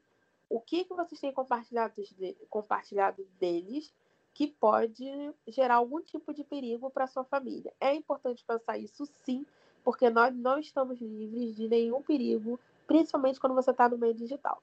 É, eu diria que essas, essas informações básicas, e eu já disse isso várias vezes nas redes, vou continuar focando nessa questão da corrente.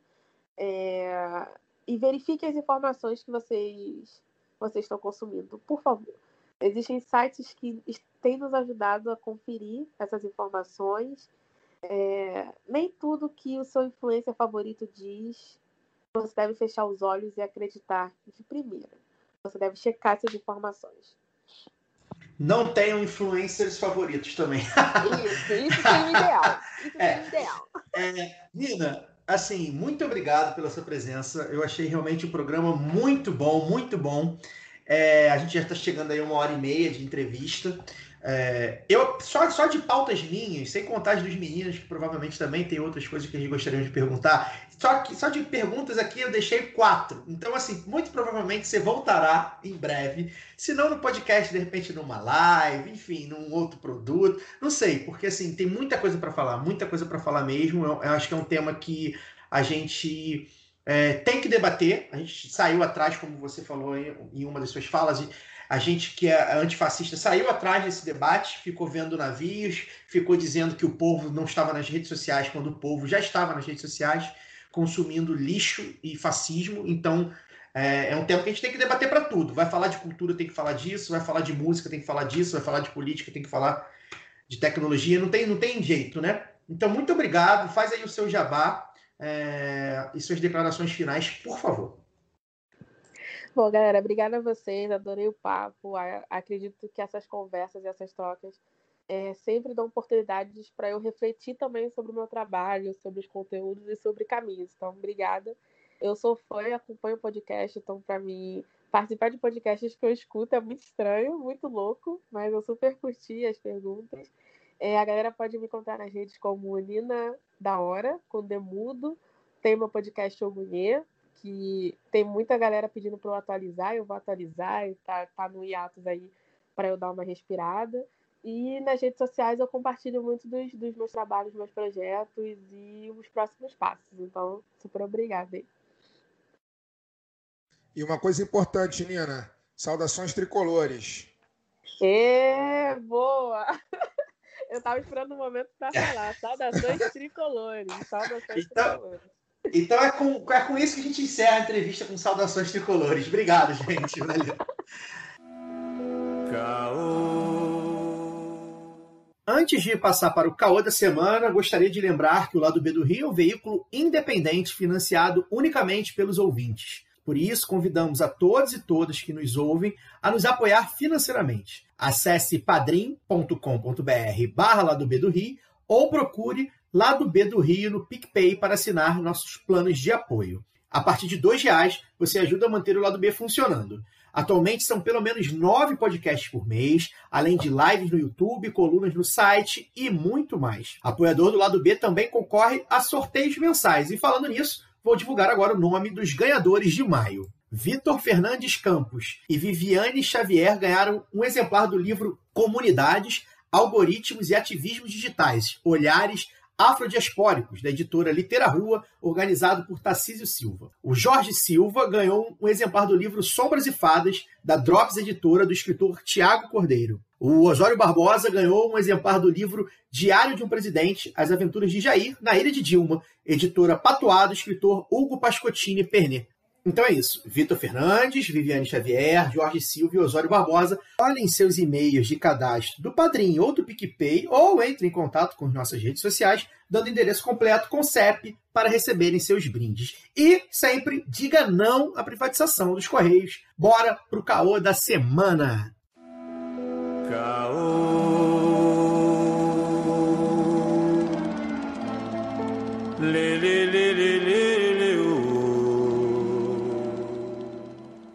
Caô da semana foi o não posicionamento, quase posicionamento, dos jogadores da seleção brasileira.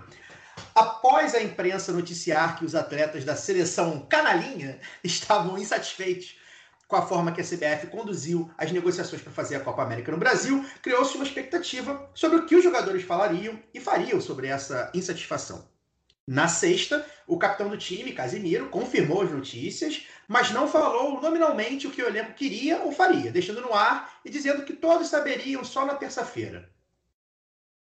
No domingo, o presidente da CBF, Rogério Caboclo, foi afastado do cargo após denúncia de assédio moral e sexual, assumindo então o vice-coronel Nunes, que já havia sido presidente da confederação anteriormente. Chegou a terça, o Brasil jogou, e após o jogo, o manifesto bem chinfrim dos jogadores dizia que eles não queriam jogar a Copa América, mas que jogariam respeitando a hierarquia.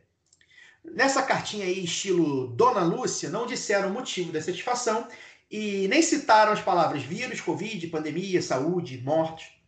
Então eu pergunto para os meus caros panelistas, né? É, e vocês podem me responder. Os jogadores, principalmente os que atuam na Europa, pensavam apenas em tirar umas férias estendidas ou será que passou na cabeça de algum deles, de fato, o fator pandemia?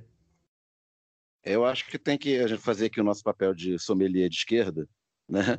Na na quinta-feira, né? Na sexta-feira foi o, o jogo do Brasil com o Equador e no, durante a manhã começaram as notícias, né?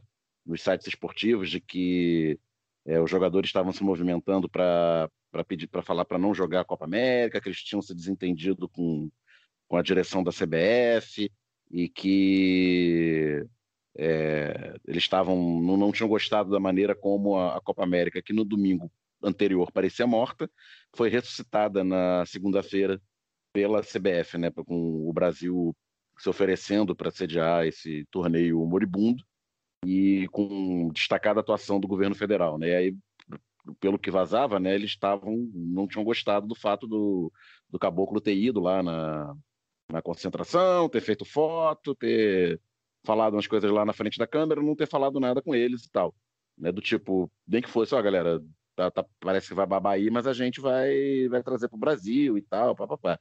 E é, provavelmente, né, os jogadores que enfrentam uma, um calendário apertado, né, por conta do, do da Covid, que, que, paralisou o futebol durante muito tempo, não estavam querendo, no ano anterior à Copa do Mundo, jogar esse torneio, que a maioria deles já jogou em 2019, jogou aqui no Brasil, ganhou o torneio, foi campeão em casa e tal, beleza, não, não quer mais um mês jogando contra Equador, Venezuela, Chile, etc.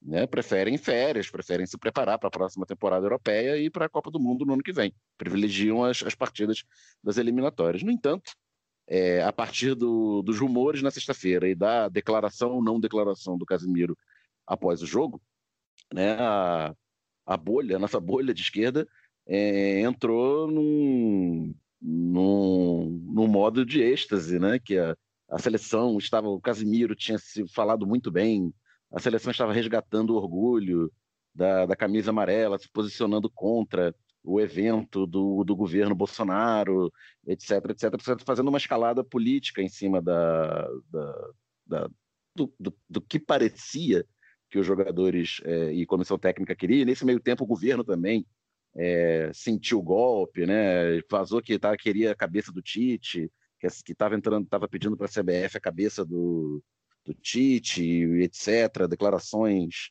fortes.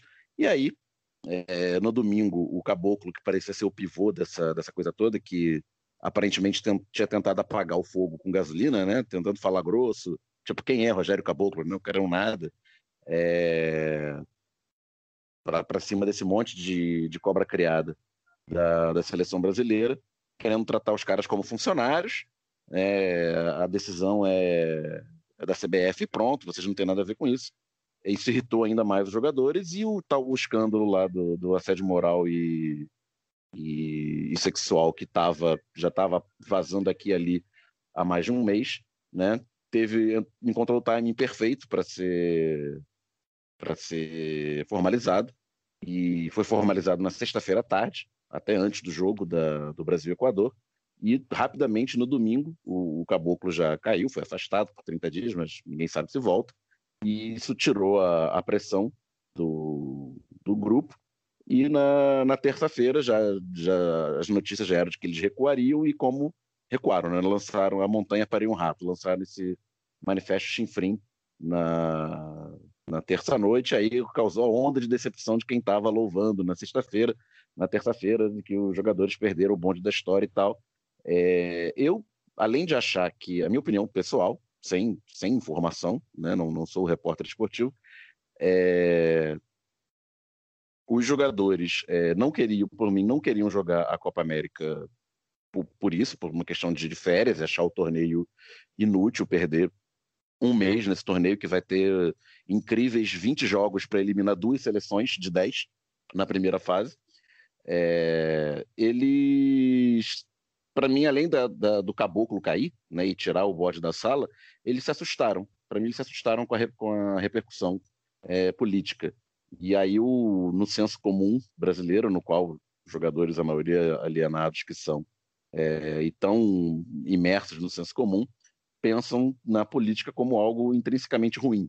E se a esquerda estava louvando, é porque era politicagem e eles não querem se meter com isso, não, não, não querem é, melindrar Bolsonaro, não querem melindrar o governo, e foi mais um, um fator decisivo para eles adotarem uma, uma postura é, uma postura não postura, né? A gente é contra, mas vai jogar porque tem hierarquia, etc. E assim, Dani, acho que é legal de, de lembrar de uma linha do tempo, né? Porque primeiro a, a, Copa América fica, vai ter ou não vai ter. Aí a, a, é, seria Colômbia e Argentina, né? E aí. Ela, ela seria ano passado, apenas um ano após a de 2019, por causa da pandemia, ela foi adiada para 2021 e nesse esquema de dois países, dois países nos extremos da, da América do Sul, né? Uma no, no, no, extremo sul, outra no extremo norte. E, ou seja, em época de Covid, é, você botar as seleções para ficarem viajando por dois países era tudo que não se precisa. E quando a, a, a Colômbia é, começou a, a, questão do, dos tumultos polida, do, do, da ebulição política, né? a Argentina bancou que faria sozinha, e, e, acho que a Colômbia já tinha, já tinha falado que poderia fazer sozinha, dependendo do, do de como tivesse o nível da Covid na, na Argentina. E no final, a, a Colômbia, no auge da, da evolução política, desistiu de vez, e a Argentina, que está vivendo seu pico na pandemia, é, desistiu de vez também na, na semana passada. Isso, e, e foram, e foram em, em, ocasiões diferentes. Né? Então, quando a Colômbia desiste, é, já já acende o sinal amarelo nos jogadores, por isso que eu acho que faz muito sentido essa tese de que os jogadores queriam férias, principalmente os que atuam na Europa, porque assim, a, opa, opa, a Colômbia desistiu, vamos ver aí como é que vai ser só na Argentina? Será que vai rolar? E aí, quando a Argentina desiste, embora tenha sido, logo depois o Brasil pegou, é, acho que os caras falam assim, porra, não vamos jogar essa merda não, não vai ter, pô, que bom e tal, né? Então... É, o domingo, o domingo à noite, o domingo dia, acho que foi dia 30, é. dia 30 de maio, é, a, a, tendência era de cancelamento. Isso, né? É, era cancelamento. E aí, na segunda-feira de manhã, apareceu a bomba de que o Brasil Exato. sediaria. Exato. Então acho que faz sentido por isso. Queria, queria ouvir o nosso Fagner Torres, nosso processo. Bom, gente, é... eu, cacete, na hora que eu começo a falar, esse cachorro vem latir aqui. Cachorro fascista? Meu vizinho, cara, porra.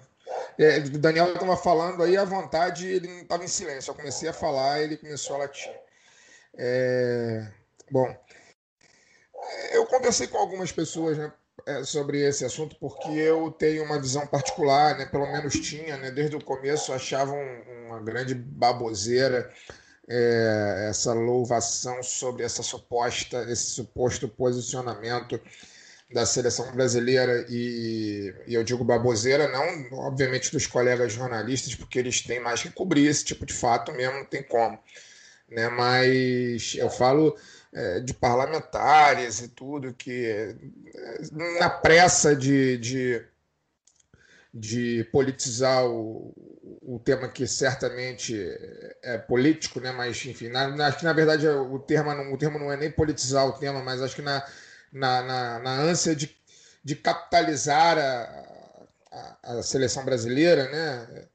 É, começaram a falar que o Casemiro é o verdadeiro capitão do Brasil, e esse tipo de coisa que eu acho que É, não cola, cara, que não cola mais. É, é, jogadores de futebol, lamentavelmente, cara, a gente tem raríssimas exceções aí. Uma delas é o Igor Julião, que esteve com a gente aqui no programa.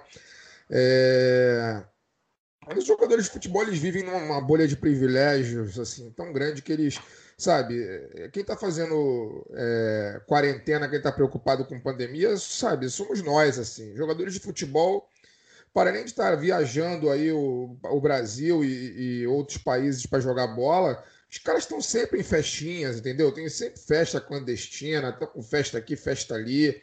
É, um jogador de futebol vive num mundo à parte, né, cara? Um mundo onde determinadas agruras que nós, cidadãos normais, vivemos, é, não alcança eles, né? Eles estão cercados de, de todo tipo de cobertura e privilégio possível que se possa imaginar, né?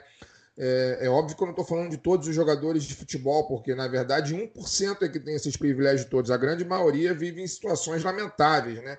Não tem nem atividade o resto do ano para poder jogar. Jogam muitas vezes um campeonato que dura dois, três meses e depois fica o resto do ano parado. Né? Mas a realidade desses jogadores da seleção brasileira, eles não fazem a menor ideia do que está acontecendo com o povo brasileiro.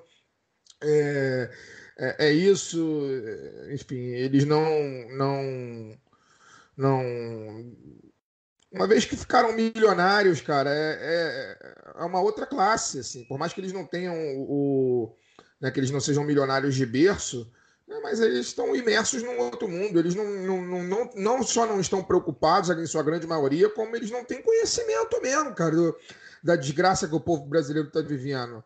É, e ainda mais agora num ambiente que, como esse que a gente está vivendo aqui no Brasil, né? Se, ainda, se a pandemia ainda nos pegasse né, num, num, governo supostamente normal, né? Um governo que não minimizasse o vírus, né? Um governo que fizesse campanha séria, não só pela vacinação, mas pela prevenção, para diminuir o número de casos, né? Se a gente estivesse vivendo num governo assim, Até vá lá que, que as pessoas tivessem, né, houvesse um senso comum de que não, a situação é grave, milhares de pessoas estão morrendo diariamente, não pode ter um campeonato de futebol que vai trazer centenas de pessoas é, de outros países para cá, sob pena de, de causar variantes aí no, no vírus. Né? Vem imprensa, vem seleção, vem equipe de apoio, vem tudo. Né? É, se gente tivesse num governo normal, que tivesse desde o início dessa pandemia trabalhando dessa forma, galera, todo mundo tem que usar máscara, todo mundo tem que ficar em casa, é, o governo vai, vai prover as pequenas empresas para que elas não quebrem, vai prover as pessoas que estão desempregadas, né, vai investir na economia para que as empresas não, não demitam e tudo mais. Se fosse essa a realidade, vá lá que eles imaginar que eles tivessem uma, uma noção do que está acontecendo. Mas a gente vive num governo, num regime atual de completa, completa desinformação, que é isso que a gente tratou na, na pandemia, aqui na, na pandemia, ó, tratou aqui na entrevista com a, com a Nina, né? A gente vive, a gente está hoje sob o jugo de um vírus altamente mortal. Milhares de pessoas morrem todos os dias em função de uma doença que já tem vacina. A gente está com um governo que minimiza o vírus desde o começo, que ridiculariza os doentes, que zomba da morte, da, da, da, da dor dos enlutados, né? É, que promove aglomerações, né? E, e aí, cara, e que promove também a desinformação, porque vocês acham o quê? Que esses memes que a gente estava que a gente estava conversando agora há pouco na entrevista com a Nina da hora não chega no WhatsApp desses jogadores, né? Que não tem nenhum conhecimento do mundo, vocês acham que não chega? Óbvio que chega, não à toa, mas a sua grande maioria é bolsominion, né? A sua grande maioria estava batendo foto com ele na última Copa América que o Brasil recebeu a taça, que esse animal é, é, é, entregou a taça à seleção a sua grande maioria estava ao lado dele lá, sorridente, feliz da vida, ao lado de um sujeito que é, que é notoriamente genocida, que, né, que naquela época não era genocida ainda porque não, era, não existia pandemia, mas um sujeito que a gente sabe que sempre representou o esgoto daquilo que Ele era. Ele não era genocida porque não tinha tido oportunidade. É, exatamente. Né? Estava ali batendo foto, sorrindo ao lado de um sujeito que representa aquilo que há de mais nojento na escala humana né? Sujeito que defende tortura, né? que minimiza estupro, que minimiza racismo, que minimiza tudo, tudo, minimiza tudo aquilo que é mais abjeto em qualquer ser humano minimamente digno. Né? Eh, a gente, nosso presidente hoje não reúne nenhuma qualidade de um ser humano digno. Ele é, é, é um verme real, tem mais proveito né? É, na, na escala evolutiva do, do mundo do que o sujeito que hoje ocupa a presidência da República. Então, eu não me empolguei em nenhum momento com esse movimento da seleção brasileira. É, em nenhum momento passou, sequer passou pela minha cabeça que houvesse ali alguma reflexão crítica sobre a questão da pandemia, né, a questão da própria condução da pandemia, de achar, pô, será que os jogadores estão atentos ao que está acontecendo, ao que o presidente está fazendo, e aí eles estão sendo. Isso nunca passou pela minha cabeça, absolutamente. É, infelizmente, a gente não tem é, jogadores na seleção brasileira com com o reflexo de um Sócrates, de um Vladimir, de um Reinaldo. Infelizmente, a gente não tem essas figuras, as figuras ficaram no passado. Né? É, a gente tem uma imprensa que, em boa parte dela, né, inclusive, ridiculariza a própria imprensa que problematiza o futebol. Né? Haja vista o que recentemente um funcionário do Sport TV tuitou, né, que quando foi que os jornalistas de esporte viraram lacradores e discutiram política e tal. Esse sujeito, por muito provavelmente, nunca ouviu falar em Osmar Santos apresentando comício das diretas, enfim. É, é, não tem como, assim. Nesse, nesse caldo cultural, nesse ambiente que a gente vive, que o futebol está inserido, eu não acredito em nenhum, sob nenhuma hipótese passou pela minha cabeça que eles pudessem estar preocupados com a pandemia, preocupados com o genocídio brasileiro. É, eles estavam preocupados sobre, muito provavelmente sobre isso mesmo, sobre questão de férias, enfim, estão desgastados, é, jogaram o ano todo uma temporada atípica, né? Muitos deles se infectaram ao longo do ano com a doença, mas é isso, enfim, a gente. É, as pessoas né, eles deram sorte, são milionários, têm acesso, se precisar de, uma, de um tratamento mais, mais adequado, vamos dizer assim, né, mais caro, eles têm acesso a absolutamente tudo, e então, então sua chance de melhorar é muito maior do que de qualquer um de nós que fica aqui queimando a mufa e pensando numa sociedade diferente que, e que dorme mal e acorda pior ainda porque vive num mundo de merda, né? num, num mundo onde a gente tem que é, literalmente é, se agarrar em pequenas e míseras coisas como o nosso próprio time de futebol para não sucumbir totalmente assim né? nesse caso por exemplo o nosso time de futebol acaba sendo uma migalha de, de, de pulsão de vida. Quando ganha você fica feliz né? Porque o mundo de merda que a gente vive é tão grande né? Que a gente tem que se contentar com essas migalhas né? Como, como o próprio futebol então, nunca passou pela minha cabeça que eles pudessem é, ter algum tipo de revolta, algum tipo de levante contra a posição genocida do governo ou o apoio da CBF ao governo genocida. Isso nunca passou pela minha cabeça. Lamentavelmente, a gente não tem os jogadores de vulto que a gente tem hoje. Pode ter muitos bons jogadores aí, craques de renome internacional, mas que são muito bons com a bola no pé e com a cabeça funciona muito pouco. É, tem dois contextos aí que, que acho que é, que é, legal da gente fazer, né? É, tem muita gente que não acompanha futebol, né? Nossos ouvintes que não acompanham de perto de repente. É, um, por exemplo, tem pelo menos dois jogadores aqui de cabeça, eu lembro de dois jogadores que andaram se engajando em campanhas humanitárias, campanhas bacanas, né? De, de ações sociais bacanas que até fugiu um pouco do, do, do, do, estereótipo do jogador. Um foi o Everton Ribeiro, que teve uma época, se não me engano, no Black Lives Matter, falou sobre racismo, eh, fez live com, com, com, com pessoas negras e falando sobre racismo, cedeu espaço dele nas redes sociais e tal. É, e o outro é o Richarlison, que é um cara também que está sempre se posicionando em determinadas, determinados assuntos. Né?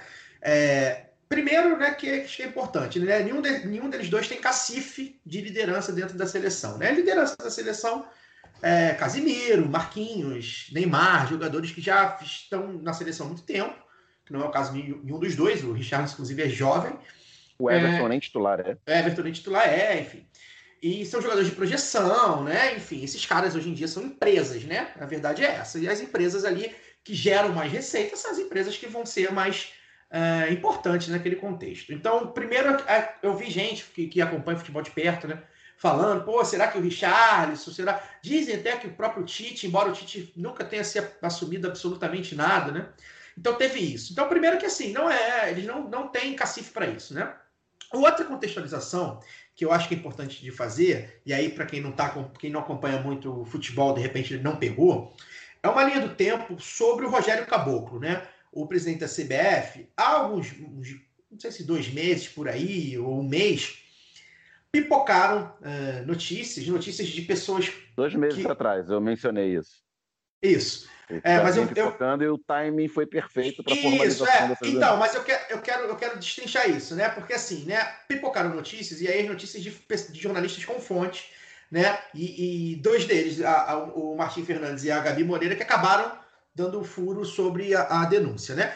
E aí já pipocavam notícias, ó, tem uma funcionária com um dossiê com, que, que trata de comportamentos inadequados do presidente e ele tá por um fio. Não se espantem se ele cair. Para quem não sabe, o Rogério Caboclo é uma figura que surgiu do nada, colocada lá pelo antigo presidente da CBF, o Marco Paulo Del Nero, que, enfim, é um sujeito que é, é, é denunciado, investigado por um monte de coisa. Tá procurado pela Interpol, pela não pode sair de... do Brasil.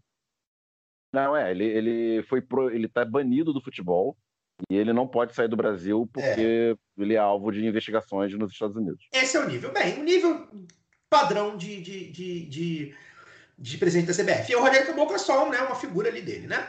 E aí tem essas denúncias.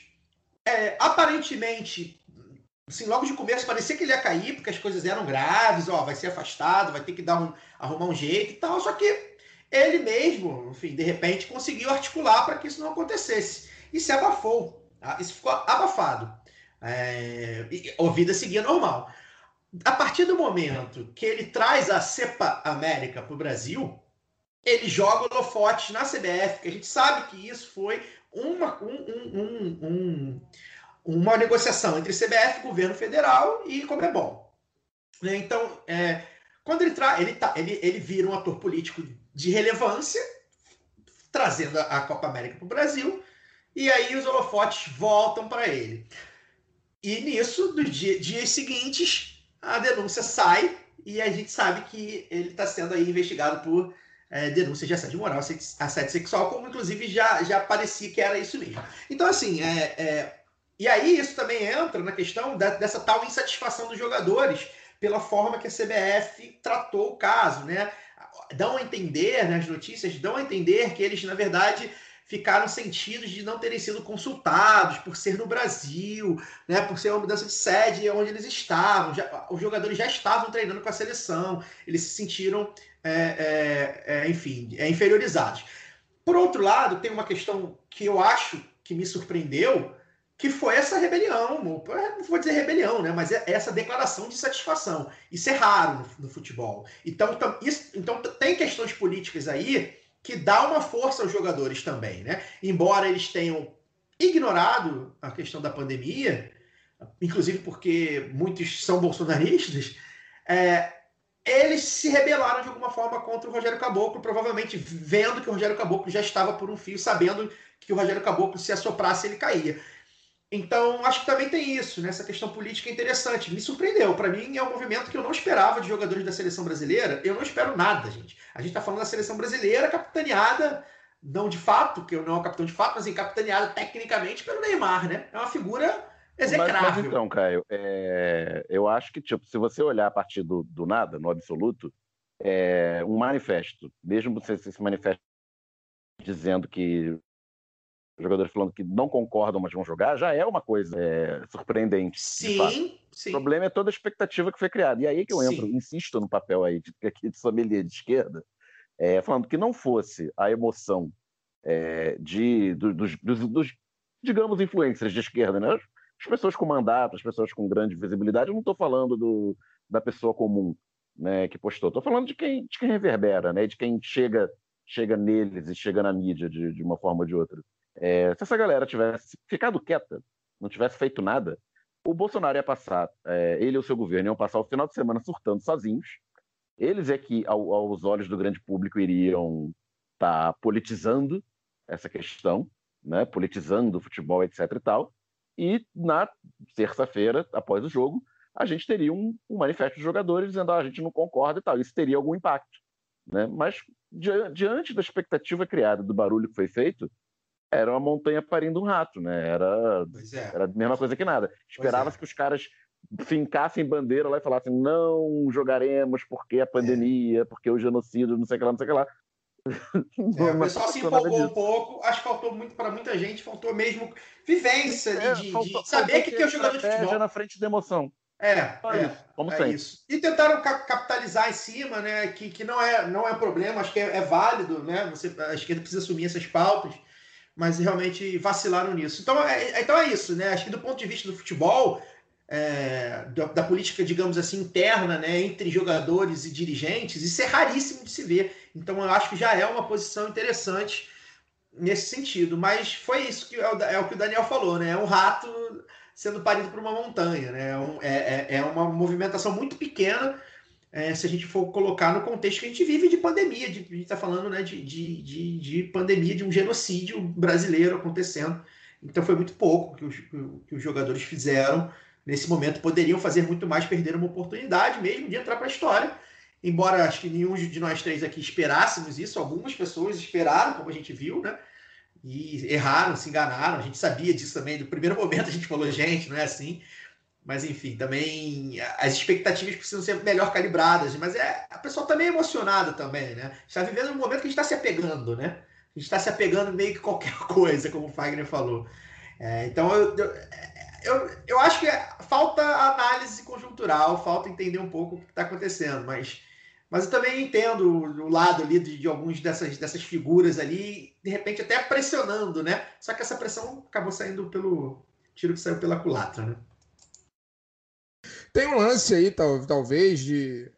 Eu não queria chamar com esse nome, porque esse nome né, é, é, pode ser encarado como algo negativo. Na verdade, é negativo, não tem como não ser negativo. Tem um lance meio de demagogia também, assim. É, a esquerda, assim, a esquerda é chata pra caralho, gente. Vamos ser. Vamos falar o português. Claro, a gente é chato pra caralho, né? Aos olhos do senso comum, assim. A gente problematiza o mundo, cara, né? Quem problematiza o mundo para uma pessoa que é, é, é, senso comum absoluto, que, né, que como diria os mutantes, está na sala de jantar ocupado em nascer e morrer, né? As pessoas de esquerda são, são chatas demais, assim, né? Porque, porque, porque é, é, é, problematiza o futebol, problematiza um milhão de coisas, né? É, e aí, num momento como esse, assim, de que o futebol, supostamente ali os jogadores da seleção brasileira tiveram uma reação a alguma coisa que a gente não sabe o que é, é, também a esquerda pode ter se achado, tipo assim, cara, é o nosso momento de mostrar que a gente não é tão chato assim, entendeu? Que a gente gosta de futebol. Mas ficou sim, chato mesmo assim, que... Wagner. Oi? Ficou chato do mesmo jeito. Não entendi. Mas aí ficou chata do mesmo jeito. Ah, sim, sim, sim. E tipo, sim, mas, quando mas eu falo é de estratégia, assim, é, no, dentro dos meus grupos de controle, por exemplo, você quer ser contra, contra a Copa América, quer boicotar, quer botar as pessoas contra, vai no óbvio, vai no feijão com arroz. O seu time vai ficar desfalcado durante um mês da disputa do campeonato pra, por causa desse torneio que não vale nada. Então você chega para um, um, torcedor do Flamengo, vai ficar sem dois titulares, esses quatro titulares. Você chega para o torcedor do Palmeiras, que vai perder o zagueiro principal e o goleiro e tal. Você mobiliza o cara contra o torneio, que se não tiver o torneio, ou se o torneio for contestado tal, é uma derrota para o Bolsonaro, considerando a forma como ele se empenhou para realizá-lo. E você engaja esse cara por outro lado. Você não precisa formá-lo politicamente para ele ser contra o negócio. É uma questão de estratégia simples. Mas é um caso ilustrativo, não vai ser isso que vai mudar a nossa vida. Não vai ser isso que vai derrotar o Bolsonaro. Mas eu estou pegando o caso só para ilustrar mesmo. Sim, mas eu, o que eu quero dizer é o seguinte: é, a, a, esquerda ficou com essa fama de chata, né? Eu quero até corrigir um pouco a minha fala, porque a, falar que a esquerda é chata pra cacete é, é, é um pouco pesado, porque a gente está certo, a gente tem que problematizar o mundo mesmo. E, e, problematizar o mundo dá trabalho, problematizar o mundo é incômodo, né? E infelizmente as pessoas elas não são é, condicionadas desde que nascem né, a, a, problematizar o mundo. Né? A gente simplesmente vive da forma como dá, né, sobrevive como pode, torce para envelhecer, porque não, viver num país como o que é o Brasil, envelhecer é um lucro. Né? Então, ainda vou ficar pensando na vida, refletindo as coisas? Não, né? A grande maioria das pessoas pensa dessa maneira.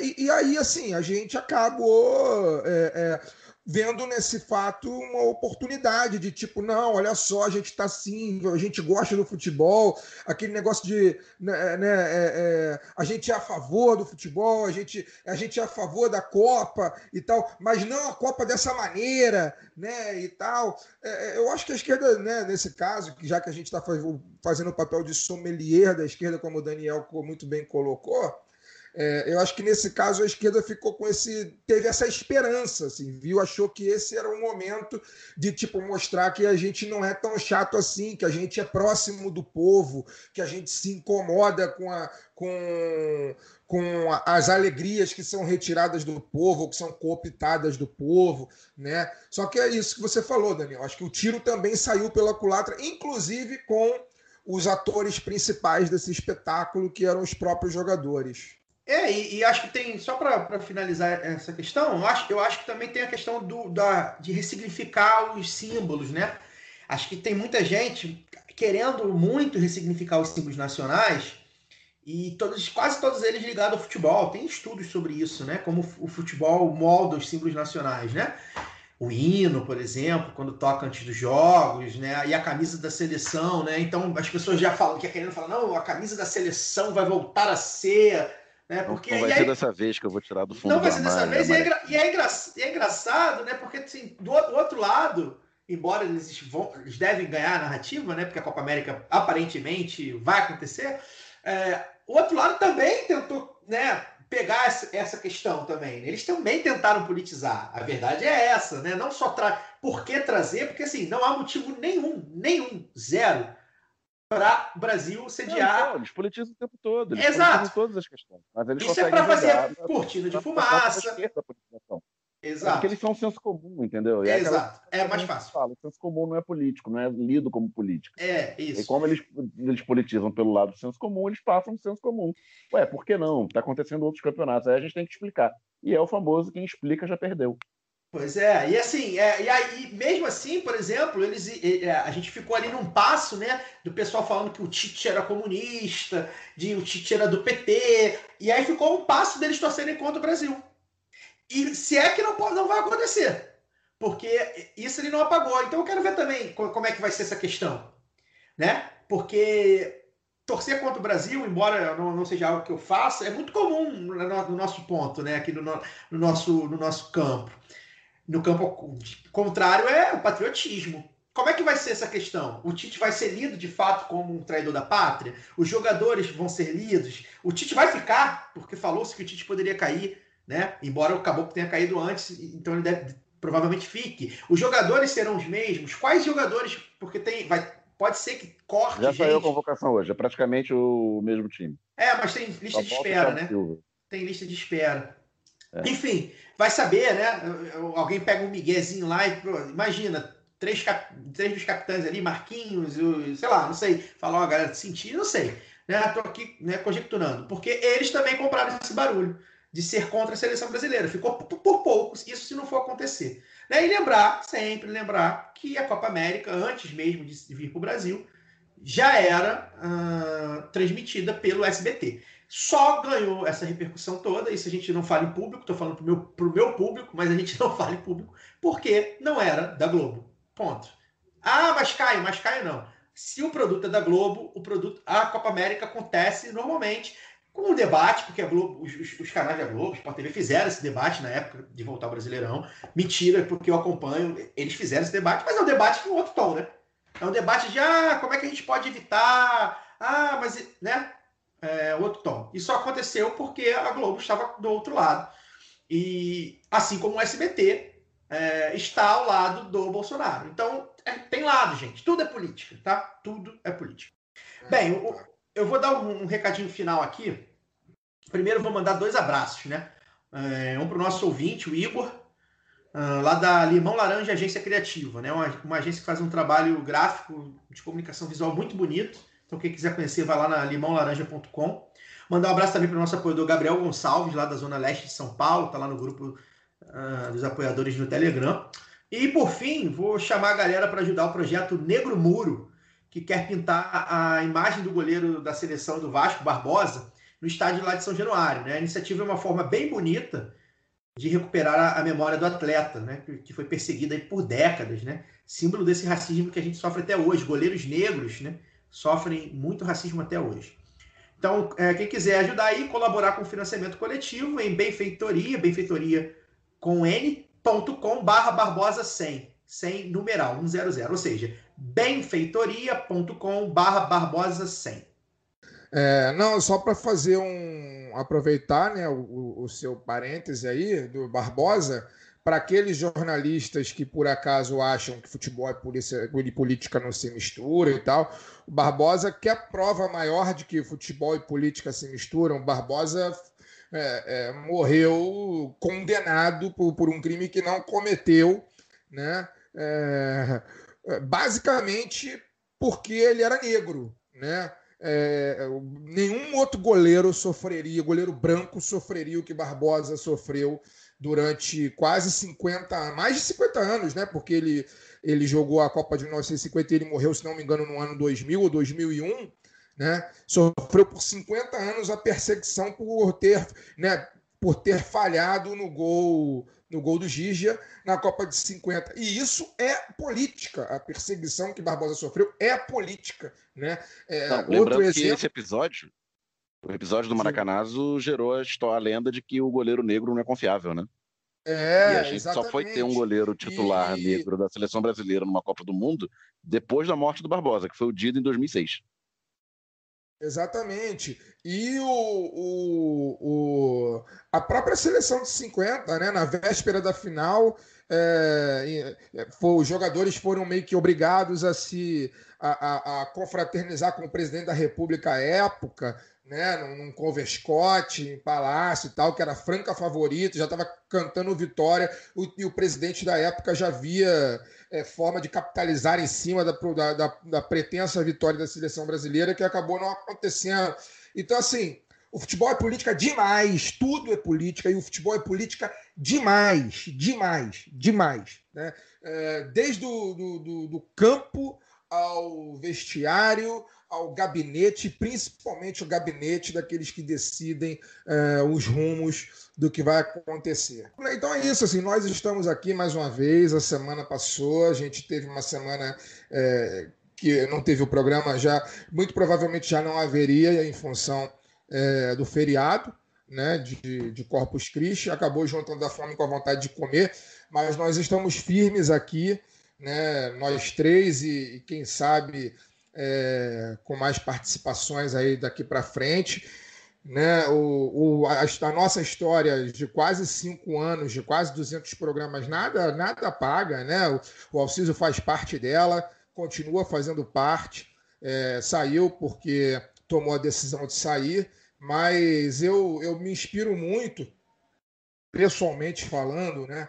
me inspiro, me inspiro muito em dois movimentos que eu acho dos mais bonitos, dos mais importantes e dos mais dramáticos é, que existem, que é o, o, movimento dos trabalhadores rurais sem terra e o movimento das abuelas de la Plaza de Maio. Né? É, são dois movimentos que sofrem muito e que não acabam, né? sofrem por motivos, motivos diferentes. Né? É, um militante do MST quando não tem, quando não morre de morte natural, ele, ele acaba morrendo de maneira geralmente trágica, porque nós vivemos num país em que a vida vale muito pouco, que a propriedade vale muito mais do que a vida de uma pessoa pobre. Né? E, e os militantes do MST, quando não morrem de causas naturais, eles muitas vezes são assassinados. Né? E o movimento segue. Né? O movimento segue, o movimento se reinventa porque ele tem objetivos. O movimento não é uma pessoa, o movimento é uma ideia, o movimento é uma causa, o movimento ele é uma luta, né? é um sonho. Né? E da mesma forma, a, a, a, as, as, mães, as mães da Praça de Maio, né? as avós da Praça de Maio, que hoje são avós da Praça de Maio, né? É, que é um movimento que nasceu em função de, da busca dos filhos né, desaparecidos pela ditadura militar argentina. Elas estão até hoje em busca dos filhos que não apareceram porque é isso, porque elas sonham, porque elas buscam, porque e o movimento não acaba por mais que muitas delas já tenham morrido, né? É, é óbvio que eu não quero comparar o lado B com nada disso, né? Porque a gente é um veículo de comunicação, né? E o Alciso não morreu, gente... ele só saiu do programa. É, e o Alciso não morreu, né? Ele só saiu do programa. Eu não quero comparar, mas o que eu quero dizer é isso, assim, que, que na verdade é, é, as pessoas elas elas têm suas funções no mundo, mas elas passam, né? Eu, eu, vou passar, o Caio vai passar, o Daniel vai passar, e o que importa é que as ideias que a gente plante, as, as palavras que a gente fale, continuem aí reverberando na cabeça de um, na cabeça de outro, no coração de um, no coração de outro, né? Então, é isso. Mais uma semana a gente vai estar aqui. Semana que vem a gente vai estar aqui de novo. Já temos, já temos uma entrevista muito maneira marcada semana que vem, que eu acho que vai ser uma, uma bela de uma porrada na cabeça de muita gente, das reflexões que essa figura faz. É, e, e, e, acho que é isso. Assim. Vamos em frente. É, é até o que eu venho falando, né? É, quando eu saí do, do programa, né? Não imaginava ter que voltar. É, o lado B do Rio, gente, não é mais é, a configuração do ah, os quatro meninos do Rio fazendo podcast, né?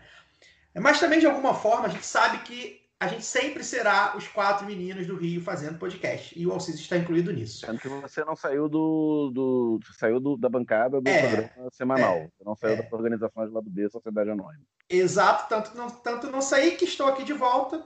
E semana que vem, todos nós estaremos também com um convidado especial já marcado.